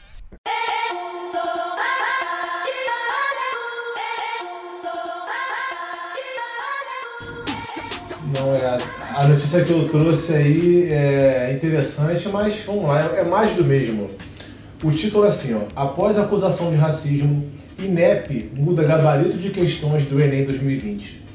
Para quem não tá ligado, foi utilizado um trecho do livro Americaná, da autora Shimamanda é, Ngozi Adichie, que traz o diálogo entre uma cabeleireira e uma cliente, onde as duas são negras, e na conversa, a cliente diz que não quer alisar o cabelo porque gosta deles, entre aspas, do jeito que Deus os fez. Então, é, a questão então acaba perguntando quais argumentos sustentam o posicionamento da mulher. E de acordo com o gabarito divulgado pelo INEP, a resposta correta seria a letra D. Demonstra uma postura de imaturidade né? Depois de muita queixa na internet, o INEP alterou o gabarito para indicar que a resposta correta é a alternativa C, que diz que o comportamento. Alterou o gabarito, troca aí. O INEP alterou. Essa aí, pô, tá dando merda, né? 2 mais 2 de 4 tá dando merda. Bota 5 aí. E aí falou que a resposta correta seria a alternativa C, que diz que o comportamento da mulher revela uma atitude de resistência. Então assim, galera, é, o racismo está presente, o racismo não dorme, o racismo não descansa. E depois de muito barulho que a gente consegue realmente reivindicar um pouco dos direitos que não, não são reservados para a gente. Então fiquem com essa notícia é, triste aí, mas foi o que eu falei. É mais do mesmo. Caraca, mudou o gabarito, não sabia disso não. Caraca, os caras fazem a prova e muda o gabarito. Que doideira. Mas vamos lá. Cara, Enem, né, cara? Esse Enem aí tá meio zoado, né, cara? Pô, primeiro que já não tem uns atrasados aí saindo nas notícias. Já, já começa por aí. Segundo que, pô, se tu atrasou ou faltou, pode fazer a prova de novo. Entendeu? Então, tá- esse Enem tá todo zoado, tá todo mundo faltando lá no Enem. E já não é de hoje, já não é de hoje. Quando era aquele Ventralbe também, tinham várias questões muito dúbias e mesmo assim ele falou que o, o, o Enem tinha sido um sucesso. Aí agora esse ano também, foi o que você falou, várias pessoas não conseguiram ir para aula, ir para aula, ir para prova, acho que foram para prova, não conseguiram entrar porque não tinha espaço e mesmo assim o cara falou também que foi um sucesso. Só com esse governo aí realmente tá difícil. É, parceiro. Mas concordo com o Cleiton. É isso aí. Cláudio, o que você tem a dizer sobre a notícia do Cleiton? A mudança do gabarito. Não, achei, achei uma doideira, cara. Só isso. Eu, eu li um pouco sobre, assim, eu vi a matéria, mas eu não cheguei a abrir. Mas, mano, esse governo aí não tem nem o que falar. É uma piada, né? E, e esse Enem não era nem pra ter, né? Pra começar, porque Perfeito. o acesso perfeito. ah, foi totalmente desigual. Enfim, a gente sabe muito bem quem vai passar. E quem vai passar talvez acredite que demonstre uma postura de imaturidade. Então pode ser que até tenha sido feito pra favorecer essas pessoas mais Isso uma aí. vez. Adriana, o que, que você acha do Enem? Da questão? É, esse governo tem um projeto de destruição da educação muito claro, assim, muito nítido, muito direto. Eles nem disfarçam. Então fica. Não me surpreende. Infelizmente não me surpreende. Isso aí. E vamos para a próxima, a minha, né? Cara, minha notícia é: ex-procuradores pedem a Aras que ofereça denúncia contra Bolsonaro. É, cara, é, desde quando o, o, esse cara aí, o Aras, né? Ele entrou, ele funciona como um defensor do, do, do Bolsonaro, né? E aí as paradas acontecem, as coisas mais gritantes acontecem. O Aras, na maior cara de pau do mundo, diz que não, não aconteceu nada, segue o jogo, né? O maluco deu uma voadora, deu um carrinho voador na cara do, do adversário, foi nada, segue o jogo, foi, foi na bola, né? Então, eu acho isso, eu fico impressionado com isso quando isso acontece, né? Mas pelo que eu vi, os ex-procuradores, né, e a galera do MPF tá meio bolada com isso já, né? Já tá dando uma pressionada nele aí para ele começar a se movimentar, porque já estão começando a querer acusar ele aí de prevaricação, essas paradas aí, né? De, de é, muita proximidade com o presidente, né? Então eu achei interessante essa notícia aí que quis, trazer à tona. É, é assim, a questão do Aras com o governo tá ficando cada vez mais esquisita, porque até mesmo quando ele foi questionado com relação. Questionado, porque meu marido reclama que eu falo questionado. Não, de forma alguma, você é livre para falar da forma como Com relação. Queima de arquivo aí, ó.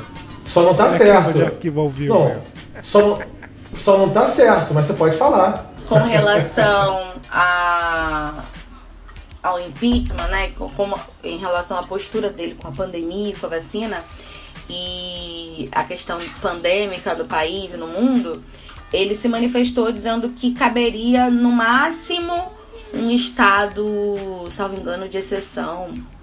Tô tentando lembrar agora o termo que ele usou. E que nada mais é que é um período que você pode invocar, que está previsto na Constituição, e é um período que o presidente tem muito mais poder do que normalmente, né? Porque o poder emana do Congresso, na verdade. E nesse período, é, o poder fica muito na mão do presidente durante um curto período, salvo engano, 60 dias.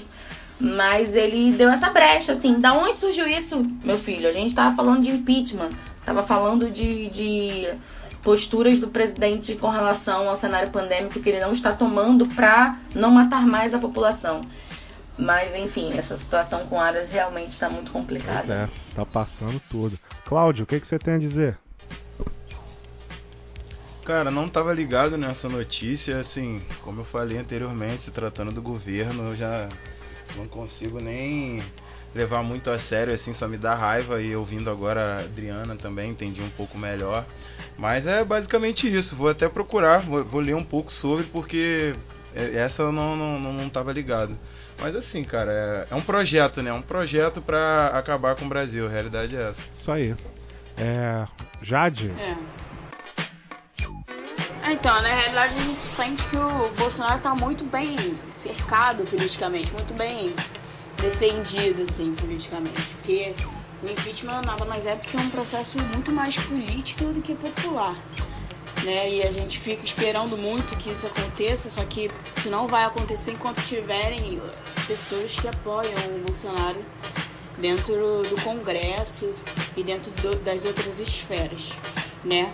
E outro exemplo que a gente pode ver disso é agora que acabou de acontecer. O Rodrigo Maia saiu, existiam cerca de 60 pedidos de impeachment e acho que o Rodrigo Maia sentou em cima e falou não existe. Ele, uma das falas que ele deu, ele falou que o povo deveria ir à rua para esses processos né, serem levantados. Mas como é que a gente vai pra rua em plena pandemia?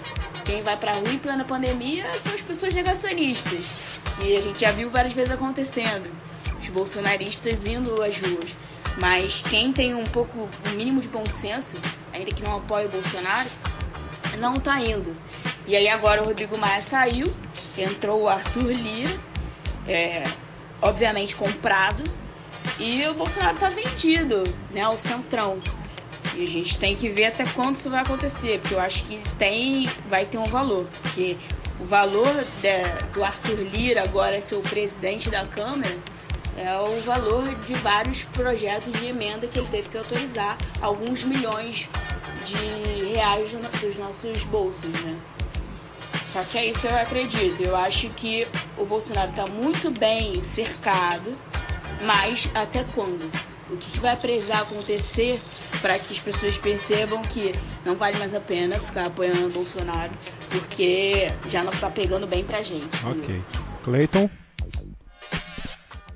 Tem muito a comentar não, galera. Só, só quero que não mexa na minha lata de, de leite condensado para fazer meu bom e velho brigadeiro. Só isso mesmo. Papo reto.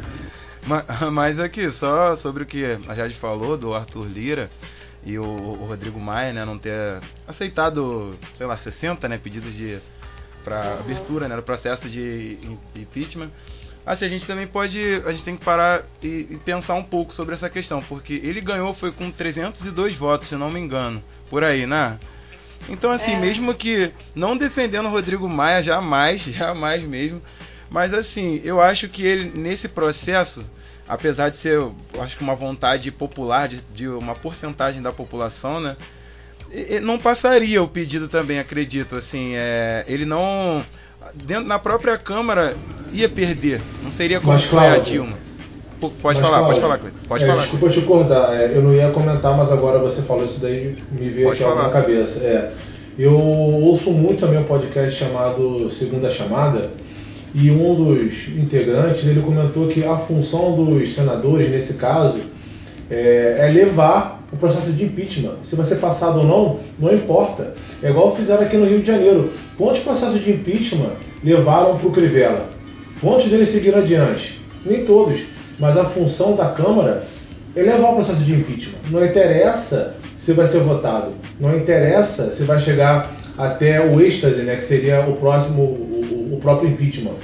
Então, a questão política aqui no Brasil que a pessoa tem que ter aliado para justamente ver se vai passar. Essa questão de impeachment, dessa forma como ele abordou, eu achei bem interessante mesmo. Não interessa se vai passar. O importante é, é, é, é você levar esse projeto para frente. Então só queria fazer Não, esse com certeza, Cleiton. Eu concordo plenamente. É, é na, o Rodrigo Maia era na Câmara do, dos Deputados. Só que assim, eu tô, eu tô falando análise política dele.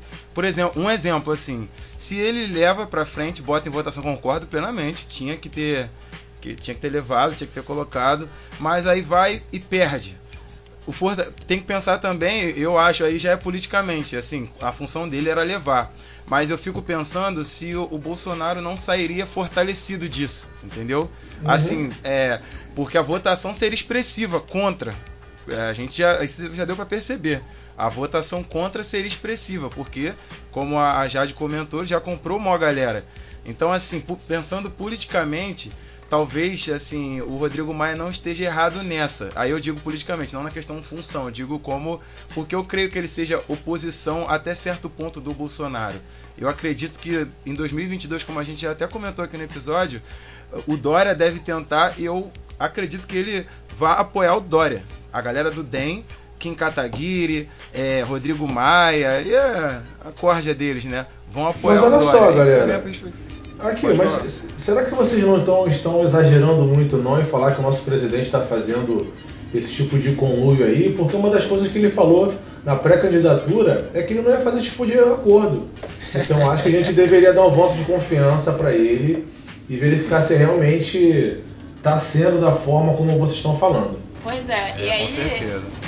queria lembrar que o Lira, inclusive, é uma das pessoas que votou assim, defendendo o Eduardo Cunha quando ele foi acusado da Lava Jato. Eduardo Cunha. Bem lembrado. Ah, pessoas de bem, né, gente? Pessoas de bem. Só gente A gente tá super bem. O... e o cara ganhou com 300 e pouco Esse lance que o Claudio falou é importante, né? E também tem uma... Se eu fosse o Rodrigo Maia, eu acho que eu também não abriria porque eu iria me queimar, né? Porque tem a maldição lá do Eduardo Cunha, né? Que poderia voltar. Quem abre impeachment geralmente roda, acaba rodando no futuro, né? Então. Segura, é, acaba então é perigoso. Então talvez ele também não tenha, não tenha aberto por causa disso, né? E aquilo que o Claudio falou, que nem o Trump. Abriram o, o processo lá pro Trump, ele se fortaleceu né? Só que aí aconteceu do, de ter vindo o Vidas Negras Importam, né? o assassinato de George Floyd, que aí mudou, ajudou a mudar o jogo um pouco, porque aí o Trump foi obrigado a defender os supremacistas, né? Aí isso aí ficou feio pra ele, né? E eu acho que isso repercutiu na- nas eleições. Então, é, minha notícia é sobre uma série que estreou agora há pouco tempo, é Lupin, uma série francesa com com protagonista negro, né? O ator, aí eu não sei como como é a pronúncia do sobrenome dele, é Omar. Dá pra Aí- mim, dá pra mim que eu falo francês. Fala irmão, aí, fala mim. aí, fala aí, meu mano. é Omar, eu aí eu não sei se é Sai, se é Si, aí eu não sei. É SY, assim, é o é o cara que fez Intocáveis, se não me engano, Isso, Intocáveis aham. e isso. E a série é super interessante. é, o, o Brasil, assim, eu acho que abraçou, ela tá no top top 10 ali da Netflix a- desde que estreou, né? Então é assim, pelo período, né? Depois do Vidas Negras Importam, é, um ator super conceituado aqui no Brasil, porque fez dois filmaços assim. Tem esse, tem acho que é o pai de pai de dois ou algo do tipo, pai de alguma coisa que eu não lembro o nome, mas é ele cuidando da filha. É super, o filme super popular aqui no Brasil e a galera abraçou. Bom também, É, abraçou a série e a Netflix é, anunciou a segunda temporada que tá pra sair Uhum. aí. Aí essa é, é- é minha notícia pra galera que quem não assistiu, eu recomendo. A história é super maneira e a segunda, eu acho assim, quem começar a assistir vai ficar já tipo vidrado, viciado e vai Uhum. querer assistir logo a segunda temporada. Ok. Eu não assisti, mas já tô. tô, eu ocupado, já, já, tô, já estou Já com uma acostumei. ocupação, né? Que adquiri neste episódio. Então não vou comentar muito pra não me comprometer mais. Clayton? Isso. É, não, essa série não tem nada a comentar não, só ia falar que ele também fez esse filme Os Intocáveis, um ator. E, e por mais que a gente não, não tenha um contato assim, com ele, mas ele parece ser bem carismático, né? Parece ser um ator bem carismático, é isso aí. Assistam, Lupin. Adriana, seus comentários sobre a indicação aí da, no- da- do Cláudio? Então, Lupin é realmente uma série muito boa. É uma série que foge do. Telzinho. É uma série que foge do, do, do habitual, né? Que não é uma série em inglês, não é estadunidense. é, se passa na França, o texto é em francês. Então já tem tudo aí pra ser novidade. E a história é muito interessante. O ator é um ator excelente. E é uma série que te prende mesmo. Tem várias reviravoltas assim, bem bacanas. Ok. Ah, eu tenho um comentário que, que, é, que é referente a essas análises que vocês faço- fazem, que eu fico impressionado, porque assim, eu é, aqui na igreja já participei de negócio de teatro, né? E aí, tipo assim, Uhum. dava mó trabalho pra ensaiar as coisas, fazer a peça, tal, decorar. Então, por causa disso, todo filme que eu vejo, assim, eu acho bom. Né? Por quê? Porque, pô, deve ter dado maior trabalho pra fazer, tá ligado? Então não vou falar mal não, cara. Pô, não gostou, não, não gostou faz melhor, né? Então, pô, não vou. Foi tipo o lance do avião, né? É, Que a gente pô, vai falar vou falar mal. mal. Isso, é. Um negócio cheio de efeito especial. Pô, todo mundo decorou o texto, pô, então o filme é bom, pô.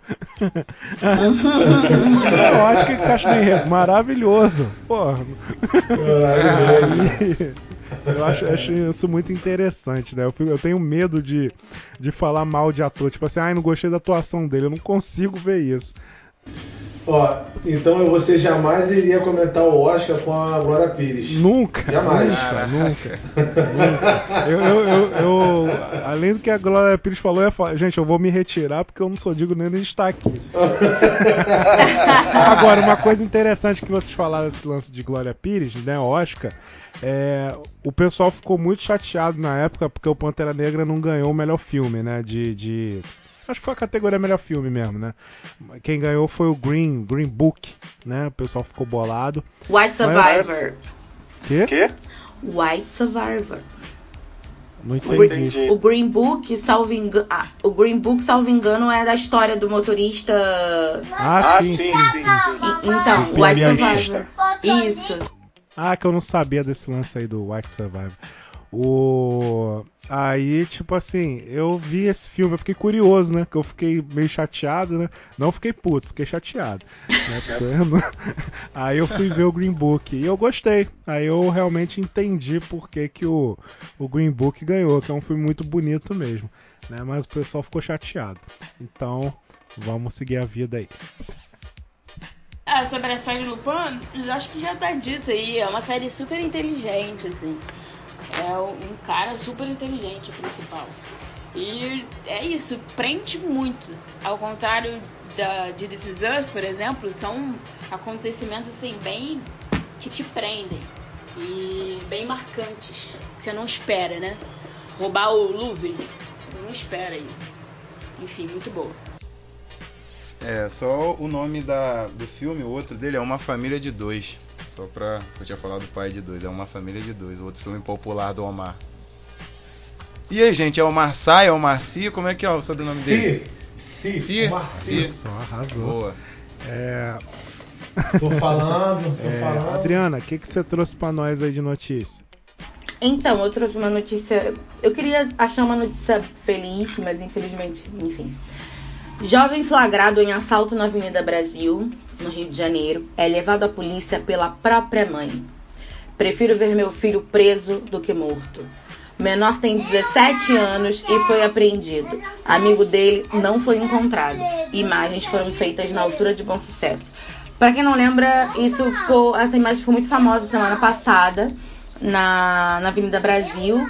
Dois meninos ah, com caixas, né? Como se estivessem vendendo alguma coisa ali no trânsito. Pra quem não é do Rio, isso é muito comum. Começa a parar o trânsito, os ambulantes já chegam.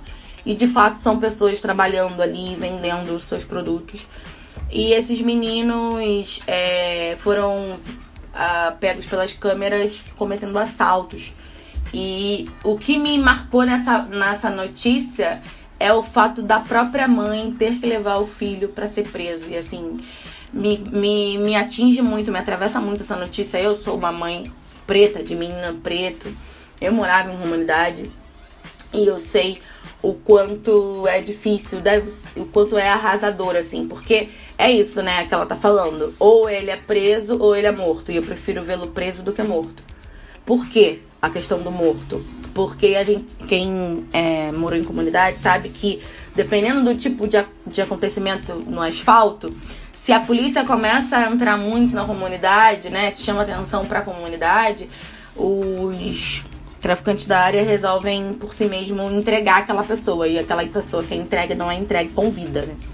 Então, a mãe com certeza ficou muito arrasada e é uma notícia que me marca demais. E é isso. É muito triste mesmo. Isso aí. Tem até no filme, né? No Tropa de Elite tem um lance desse aí também, né? Só que o menino acho que chegou a É. falecer. É. É o vapor. É, pode crer. Cláudio, tem algo a dizer? Cara, é, é assim, é pesado, não, não, não tava ligado na, nessa notícia sobre essa questão. É, por exemplo, minha mãe já foi assaltada aqui em Jardim América, né? Onde a gente mora, por meninos, assim, adolescentes, né? E rolou. Os policiais pegaram, assim, logo depois. Passou uma viatura, ela falou, é, descreveu os meninos, eles encontraram e tal. Aí chegou lá no dia da audiência, e a, a mãe de um dos meninos acabou encontrando a minha mãe, assim. Eu não tava no, no dia, mas ela me contou.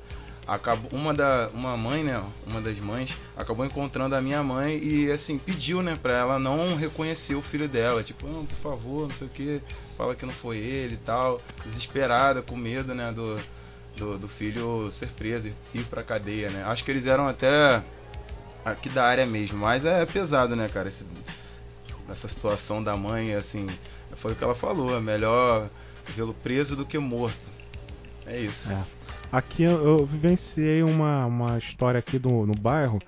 É um menino lá da Beira Rio que ele foi convidado pelos amigos para roubar, né? Lá no, no ponto do Champion, ponto de ônibus.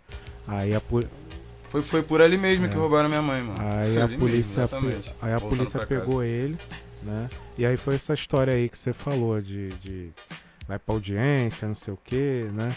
E aí depois ele foi solto, né? Ele ficou um tempo preso, mas foi solto. E aí eu pensei que ele ia ficar envergonhado, né? Que ele ia ficar com vergonha de andar ali na área dele. Mas foi o contrário, ele virou tipo um ex-BBB, tá ligado? Ele virou tipo um, uma, cele uma celebridade local ali. Que aí os, os meninos ali, tudo em volta dele, querendo saber como foi assaltar, o que, que aconteceu quando ele foi preso. Aí o garoto virou tipo uma celebridade local. Aí, infelizmente, tem muitas complexidades isso aí. Né? Clayton, o que, que você tem a dizer? Então, cara, não tenho muito o que comentar não. Uma notícia bem triste, né? Vendo uma mãe levar o próprio filho é, ao encontro da, da polícia para ele não ser morto. Vocês já comentaram bem, me entristece, a Adriana falou, né? A gente tem um filho preto. A gente pode ser facilmente alvo mesmo sem ter culpa no cartório, que não, como não é o caso agora. Mas mais uma notícia triste aí pro nosso Rio de Janeiro. Jade? É isso aí, gente. Eu também não tenho nada a falar não.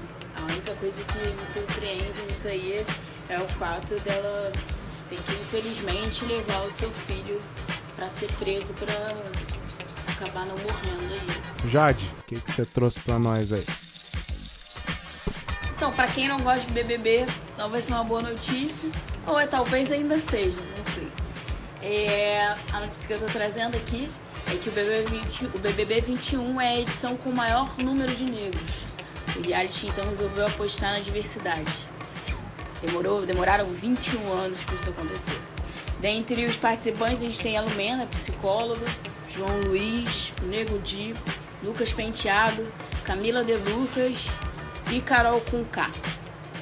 É, o que eu queria ressaltar aqui, né? A gente está vendo uma série, não sei se vocês estão vendo também, é, uma série de críticas ao a Lumena, Carol com K, é, nas redes sociais. E eu queria lembrar para todo mundo que somos pessoas plurais. Nós não somos um grupo de pessoas é, rotulado e que é impossível que a gente erre. Nós somos pessoas, indivíduos, e a gente, na nossa singularidade, a gente vai acabar errando em qualquer momento. As pessoas esquecem que pretos são humanos às vezes, né? Então, sim, a Lumena pode ser chata e está sendo crucificada. A Carol Conká pode ser chata, está sendo crucificada. O Lucas Penteado também. O Nego Di, que classicamente tem discursos de bolsonarista não sei se vocês estão acompanhando. É... Mas é isso. Ok. É, concordo com você. E eu não tenho comentado sobre essa questão aí do BBB porque tô vendo muita gente ferida, né? Então tô evitando aí participar dessa desse processo de machucar os irmãos e irmãs. É... Cláudio, o que, que você tem a dizer? Então, é, eu tô assistindo o BBB nessa edição e tô acompanhando tudo isso que a Jade falou. É, é verdade, assim, as pessoas imaginam o que? Pessoas negras são super-humanos, né? Eu sempre comento isso, como se não pudessem errar. Eu também sou contra as paradas que a Carol Conká tá fazendo lá dentro.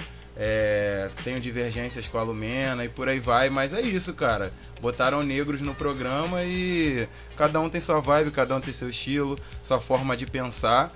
E a galera tem que respeitar isso aqui fora. Só que tem esse lance do cancelamento, né, cara? E para pessoas negras é 10 vezes pior. Eu lembro da edição passada que tinha lá o grupo das fadas. Pô, diversas é, as mulheres, né, algumas mulheres, né, tiveram desse grupo das fadas tiveram diversas falas racistas e hoje as mulheres têm diversos seguidores, aumentaram o número de seguidores, ganham muita grana. Então assim, a galera na época cancelou, mas já perdoaram todo mundo. Tem o lance do Prior também que foi perdoado, tem lance teve acusação de abuso sexual, várias paradas. E hoje em dia o cara é o bambambam bam, bam do Big Brother. Então assim, é isso, cara. O julgamento em cima das pessoas negras, né, é sempre é sempre pior, né? Sempre mais pesado. Tem o Projota também, né? No, no, no BBB, Sim. né? Que tem uma galera decepcionada aí com ele. E é isso. Mandou aquele velho papo de somos todos iguais.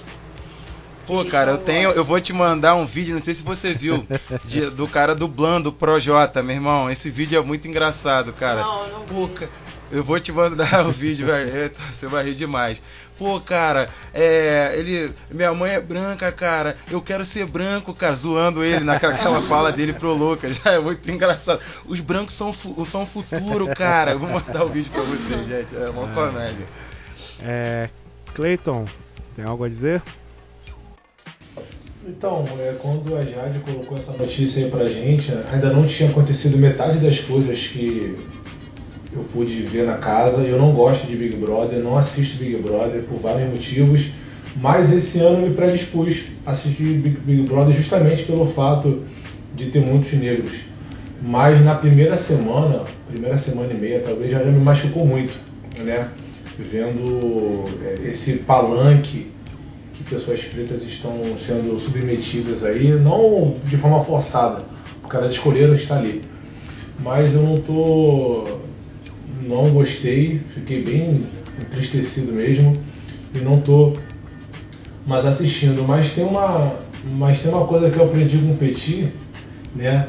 Que é muita coisa falou que independente do local tem que ter preto. Independente do local. Por mais que seja um programa do qual eu não gosto, a Adriana também já me lembrou que Big Brother é um programa popular, né? E nós temos que ocupar todos os locais. Nós temos que estar no ministério, na presidência, em diretorias e também no Big Brother. Então, pode não ser um avanço do qual eu esperaria, né? Eu gostaria de ver a mesma representatividade, talvez, em outros cargos, mas de alguma forma, sim, é necessário e eu não posso negar. Mas realmente, essa minha tentativa de assistir Big Brother esse ano foi totalmente frustrante. Só um. Eu vou passar pra Adriana, não esqueci da Adriana. A Adriana está aqui como última, não esqueci dela. O. Eu. eu falando esse negócio de Big Brother, eu não assisto Big Brother, gente, só porque eu- é porque eu prefiro a Fazenda, tá? Eu não tenho problema nenhum com Big Brother, só me incomoda um pouco não ter trabalho. Porque na, na Fazenda tem que cuidar dos bichinhos, essas coisas. Eu É verdade, eles trabalham. Faz sentido, cara. É, Faz não, me incomoda um pouco ficar o dia todo ali, sei lá.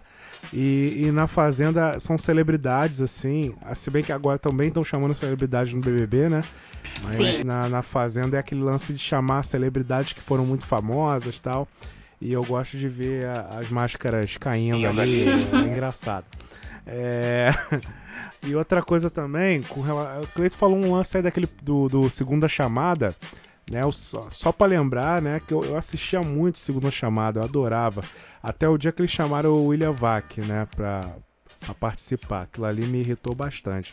Quase que eu paguei como membro para poder comentar lá na- na- nos comentários. Eu não tava ligado nisso, não. Foi, aquilo ali me, de... Eu não tava aquilo ligado me nisso, não, decepcionou muito. O Cleiton cancelando o bagulho, tipo, porra. Aí, cara, e outra coisa, é, é assim, eles chamaram o William Vac e conte, tente contar o- a quantidade de negros que já foi no segunda chamada, né? Talvez vocês se surpreendam aí com, com o número. É, e com relação a, a esse lance do BBB aí, é, fiquei muito feliz com a, com a presença de um monte de gente, um monte de gente preta aí. Fiquei muito feliz com o- aquele lance lá da, da escolha lá da, da, da VIP, da área VIP, da Xepa, né? Que, que os pretos ficaram lá num- numa posição privilegiada, né? Muito meme engraçado, muito meme Eu engraçado. achei bem, bem legal. E essa treta aí que tá rolando aí, eu, eu, eu não tô. Eu tô acompanhando, mas é triste, né? Mas vai melhorar, daqui a pouco melhora. E outra coisa, gente, aquilo ali é um programa, né? É um, é um poker. Aquilo ali é um poker. É um jogo que tá valendo um milhão. Uhum. Entendeu? Então, se eu chegar, ah, Petit, por que, que você vai votar nele? Ah, porque ele é branco. Ah, mas, pô, Petit, que isso? É, é um jogo, gente. Eu escolho por- pelos motivos que eu quiser. A estratégia é? que eu quiser, entendeu? Também então, acho. Tô nem aí. Então tem que rolar o que tem que rolar mesmo, né? E não é o Big Brother não surgiu o- ontem. O Big Exatamente. Brother já tá aí há muito tempo. Então, meu irmão, se você tá dando mole no Big Brother, Tá ciente. Você tá Olha, né? Não aprende. Não Não aprendeu fez o nada, não cursinho, aprendeu não fez o nada. cursinho antes. Tem que fazer É. o curso de Big Brother. Se eu for pra fazenda, eu sei que tem câmera, eu sei que tem produção. Você já sabe então cuidar não- da lhama. É, então. Pois é, né? Então eu não posso ficar fazendo fofoca na, na- porque tem câmera. Eu não posso ficar de dois papos porque Sim. tem câmera, tem produção, entendeu? É bagulho óbvio, mas o pessoal não sei o que que acontece, né? Mas é isso aí. Quem ia falar aí? Acho que era a Jade, né? É, não, então, você que não sabe da treta, e só pra contar isso, você que não sabe da treta que tá acontecendo, eu basicamente estava vendo isso no Instagram. Imagina que você ficou bêbado, muito bêbado numa festa. Eu acho que, assim, pra mim é até normal quando eu ia pra festa. E você ficou muito chato. Já aconteceu com todo mundo. Foi o que aconteceu com o Lucas Penteado. Ele ficou muito chato, falou um monte de coisa. E no dia seguinte, todo mundo começou a esculachar ele. E, inclusive, irmãos pretos, né? A Carol com K gritou com ele, falou que ele era um merda, falou que ele não podia almoçar mais com ela. A Lumena Mano, deu alto Isso aí foi a maior doideira da Carol com Kai, foi a maior doideira. É. Mandando ele Totalmente. esperar, né? É, eu tava comer. evitando falar nisso, mas já que você tocou no assunto, então eu vou falar. Bem, tá tudo errado ali, gente. Tá... Esse lance aí, eu, eu sabia mais ou menos, mas agora que você falou, agora eu entendi bem o lance. Então, tipo assim, mó, mó, vac- mó- cometemos um erro ali. Entendeu? A minha opinião com relação a tudo isso, cometemos um erro. Não nos organizamos o suficiente. Entendeu? E, e quem sabe na próxima edição a gente se a gente fique mais esperto com relação a isso. Se eu estivesse lá, o meu objetivo seria se organizar com os demais pretos, entendeu? Ah, mas não sei o que, tô vai vir o Projota, não sei o que. Meu irmão, meu bagulho é esse. Não gostou, me tira, vota em mim, entendeu? É isso aí. Foi o que o moleque tentou fazer, né? Só que de forma errada. É, me- não de forma é, errada no que ele foi sentido... afobado na, É, na, na organização. Isso, isso, Aí ferrou com o exatamente. esquema. E Exato. também tinha a galera sabendo que tem câmera, né? E sabendo que brancos iriam votam também, talvez tenha feito esse discurso aí de todos somos iguais. Talvez, não sei se foi isso, Também né? acho. Mas eu não, não iria, eu iria organizar ali a revolução haitiana assim. Ah, eu ia. Eu. Eu, sou telespectadora de Big Brother há muito tempo. E eu não, é, enfim, fui, sou julgada. Meu Deus, que programa fútil. Por que, que você gosta de assistir isso? Enfim, eu gosto porque eu sou livre, assisto o que eu quiser. bom. Mas esse, esse Big Brother com a quantidade de pretos tem vários significados. E aí as pessoas estão dizendo, ah, mas tem muito preto servindo de chacota pra branco. Ah, as pessoas brancas vão dizer que todo militante é chato.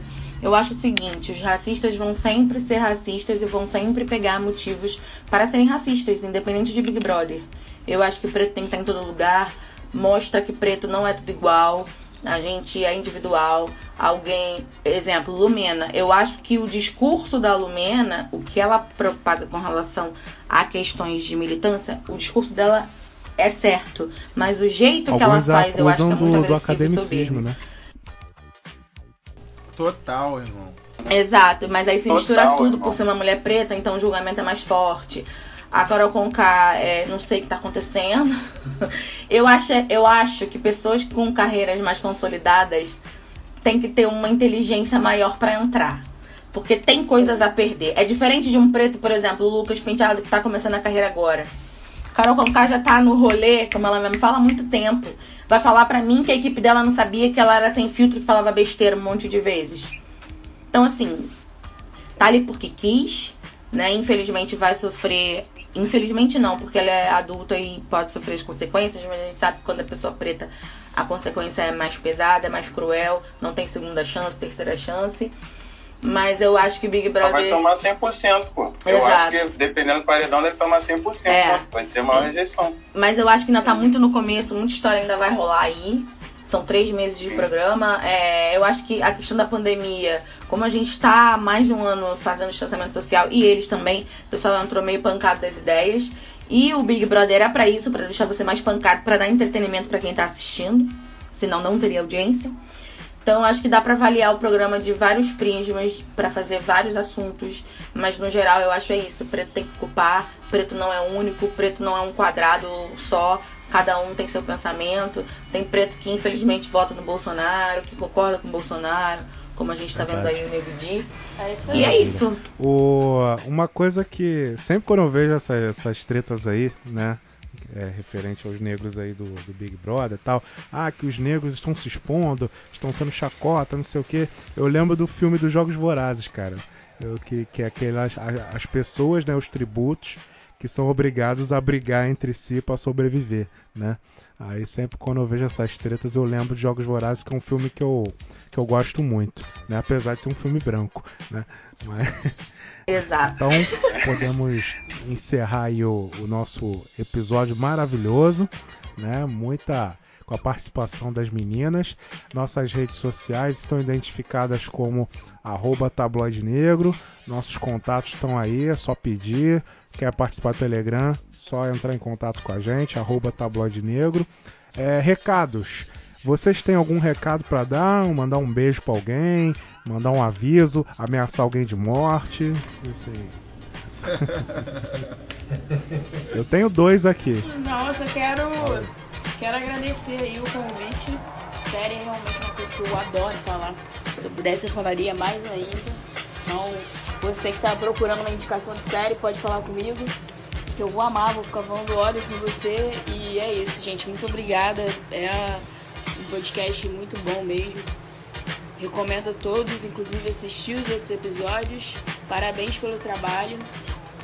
E é isso. Maravilha, muito obrigado. Adriana, tem algum recado aí para dar? Quero agradecer o convite. é, eu vi esse projeto nascer e vocês estão de parabéns. O projeto o podcast está muito bom, muito bem feito, com trilha sonora, com roteiro, com projeto de, de Instagram, tá bem, muito bem feito. Eu, como ouvinte assídua de podcast, tô fal... vocês estão muito, muito, muito, muito melhores do que muito podcast mais famoso por aí.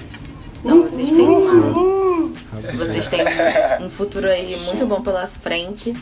É, sou suspeita, né? Porque sou companheira de um dos fundadores do Linha 2.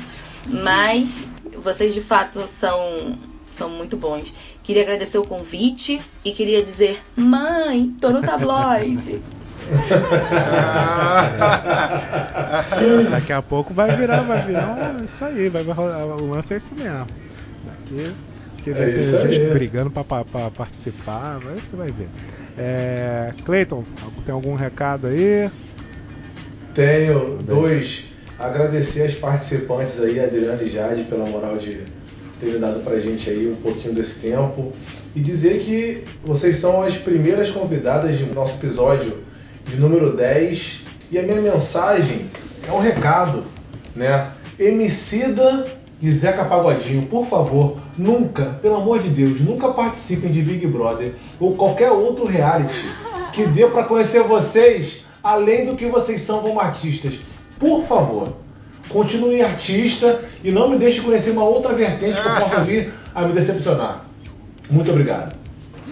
Nossa, do fundo do coração. Cle- Cláudio, tem algum recado aí? Então, eu queria agradecer também a presença das meninas, assim, o episódio foi enriquecedor e depois eu vou pedir aí umas dicas pra Adriana e pra Jade, porque gostei aí, percebi que elas manjam demais de séries e eu, como eu gosto também, eu vou pegar, pegar aqui meu, minha agenda, anotar tudinho, aí. valeu? Cara, o meu recado são dois. O primeiro é, é, é para mandar um alô pra minha amiga, que eu não vou dizer o nome pra não expor, né? Porque o irmão dela conseguiu o regime semiaberto, né? O Opa! Lili cantor, Lili cantor, né? Ah, pro irmão aí da, da minha protegida. Eu falo que ela é minha protegida, minha amiga. Ela vai saber quem é. E também uma errata aí, um erro aí que eu cometi no, no episódio sobre transporte público, né? A gente tava falando de metrô e tal. Aí eu falei sobre a linha 3. E eu falei que a linha 3 era o lance lá do centro, mas tá errado. O lance do centro, né, que tem uma estação fantasma lá no centro, essa estação é da linha 2, que o governador, acho que o Sérgio Cabral na época não quis eh, finalizar. Que a linha 2 deveria fazer um esquema até Praça 15, para as pessoas poderem saltar em Largo da Carioca, Praça 15, essas coisas todas. Só que ao invés disso, eles preferiram fazer um atalho onde a linha 2 cai na linha 1. E aí bagunça o meio de campo todo. E a linha 3 seria a linha que ligaria o centro a Niterói, pela Baía de Guanabara e comunicaria o, o, Niterói com São Gonçalo, através de várias estações que seriam criadas. Foi só, só esse detalhe aí que eu queria deixar aí. Então é isso, gente. É, muito obrigado aí por ter nos ouvido. Valeu. E até o próximo episódio. Valeu, gente. Até mais. Tchau. Valeu!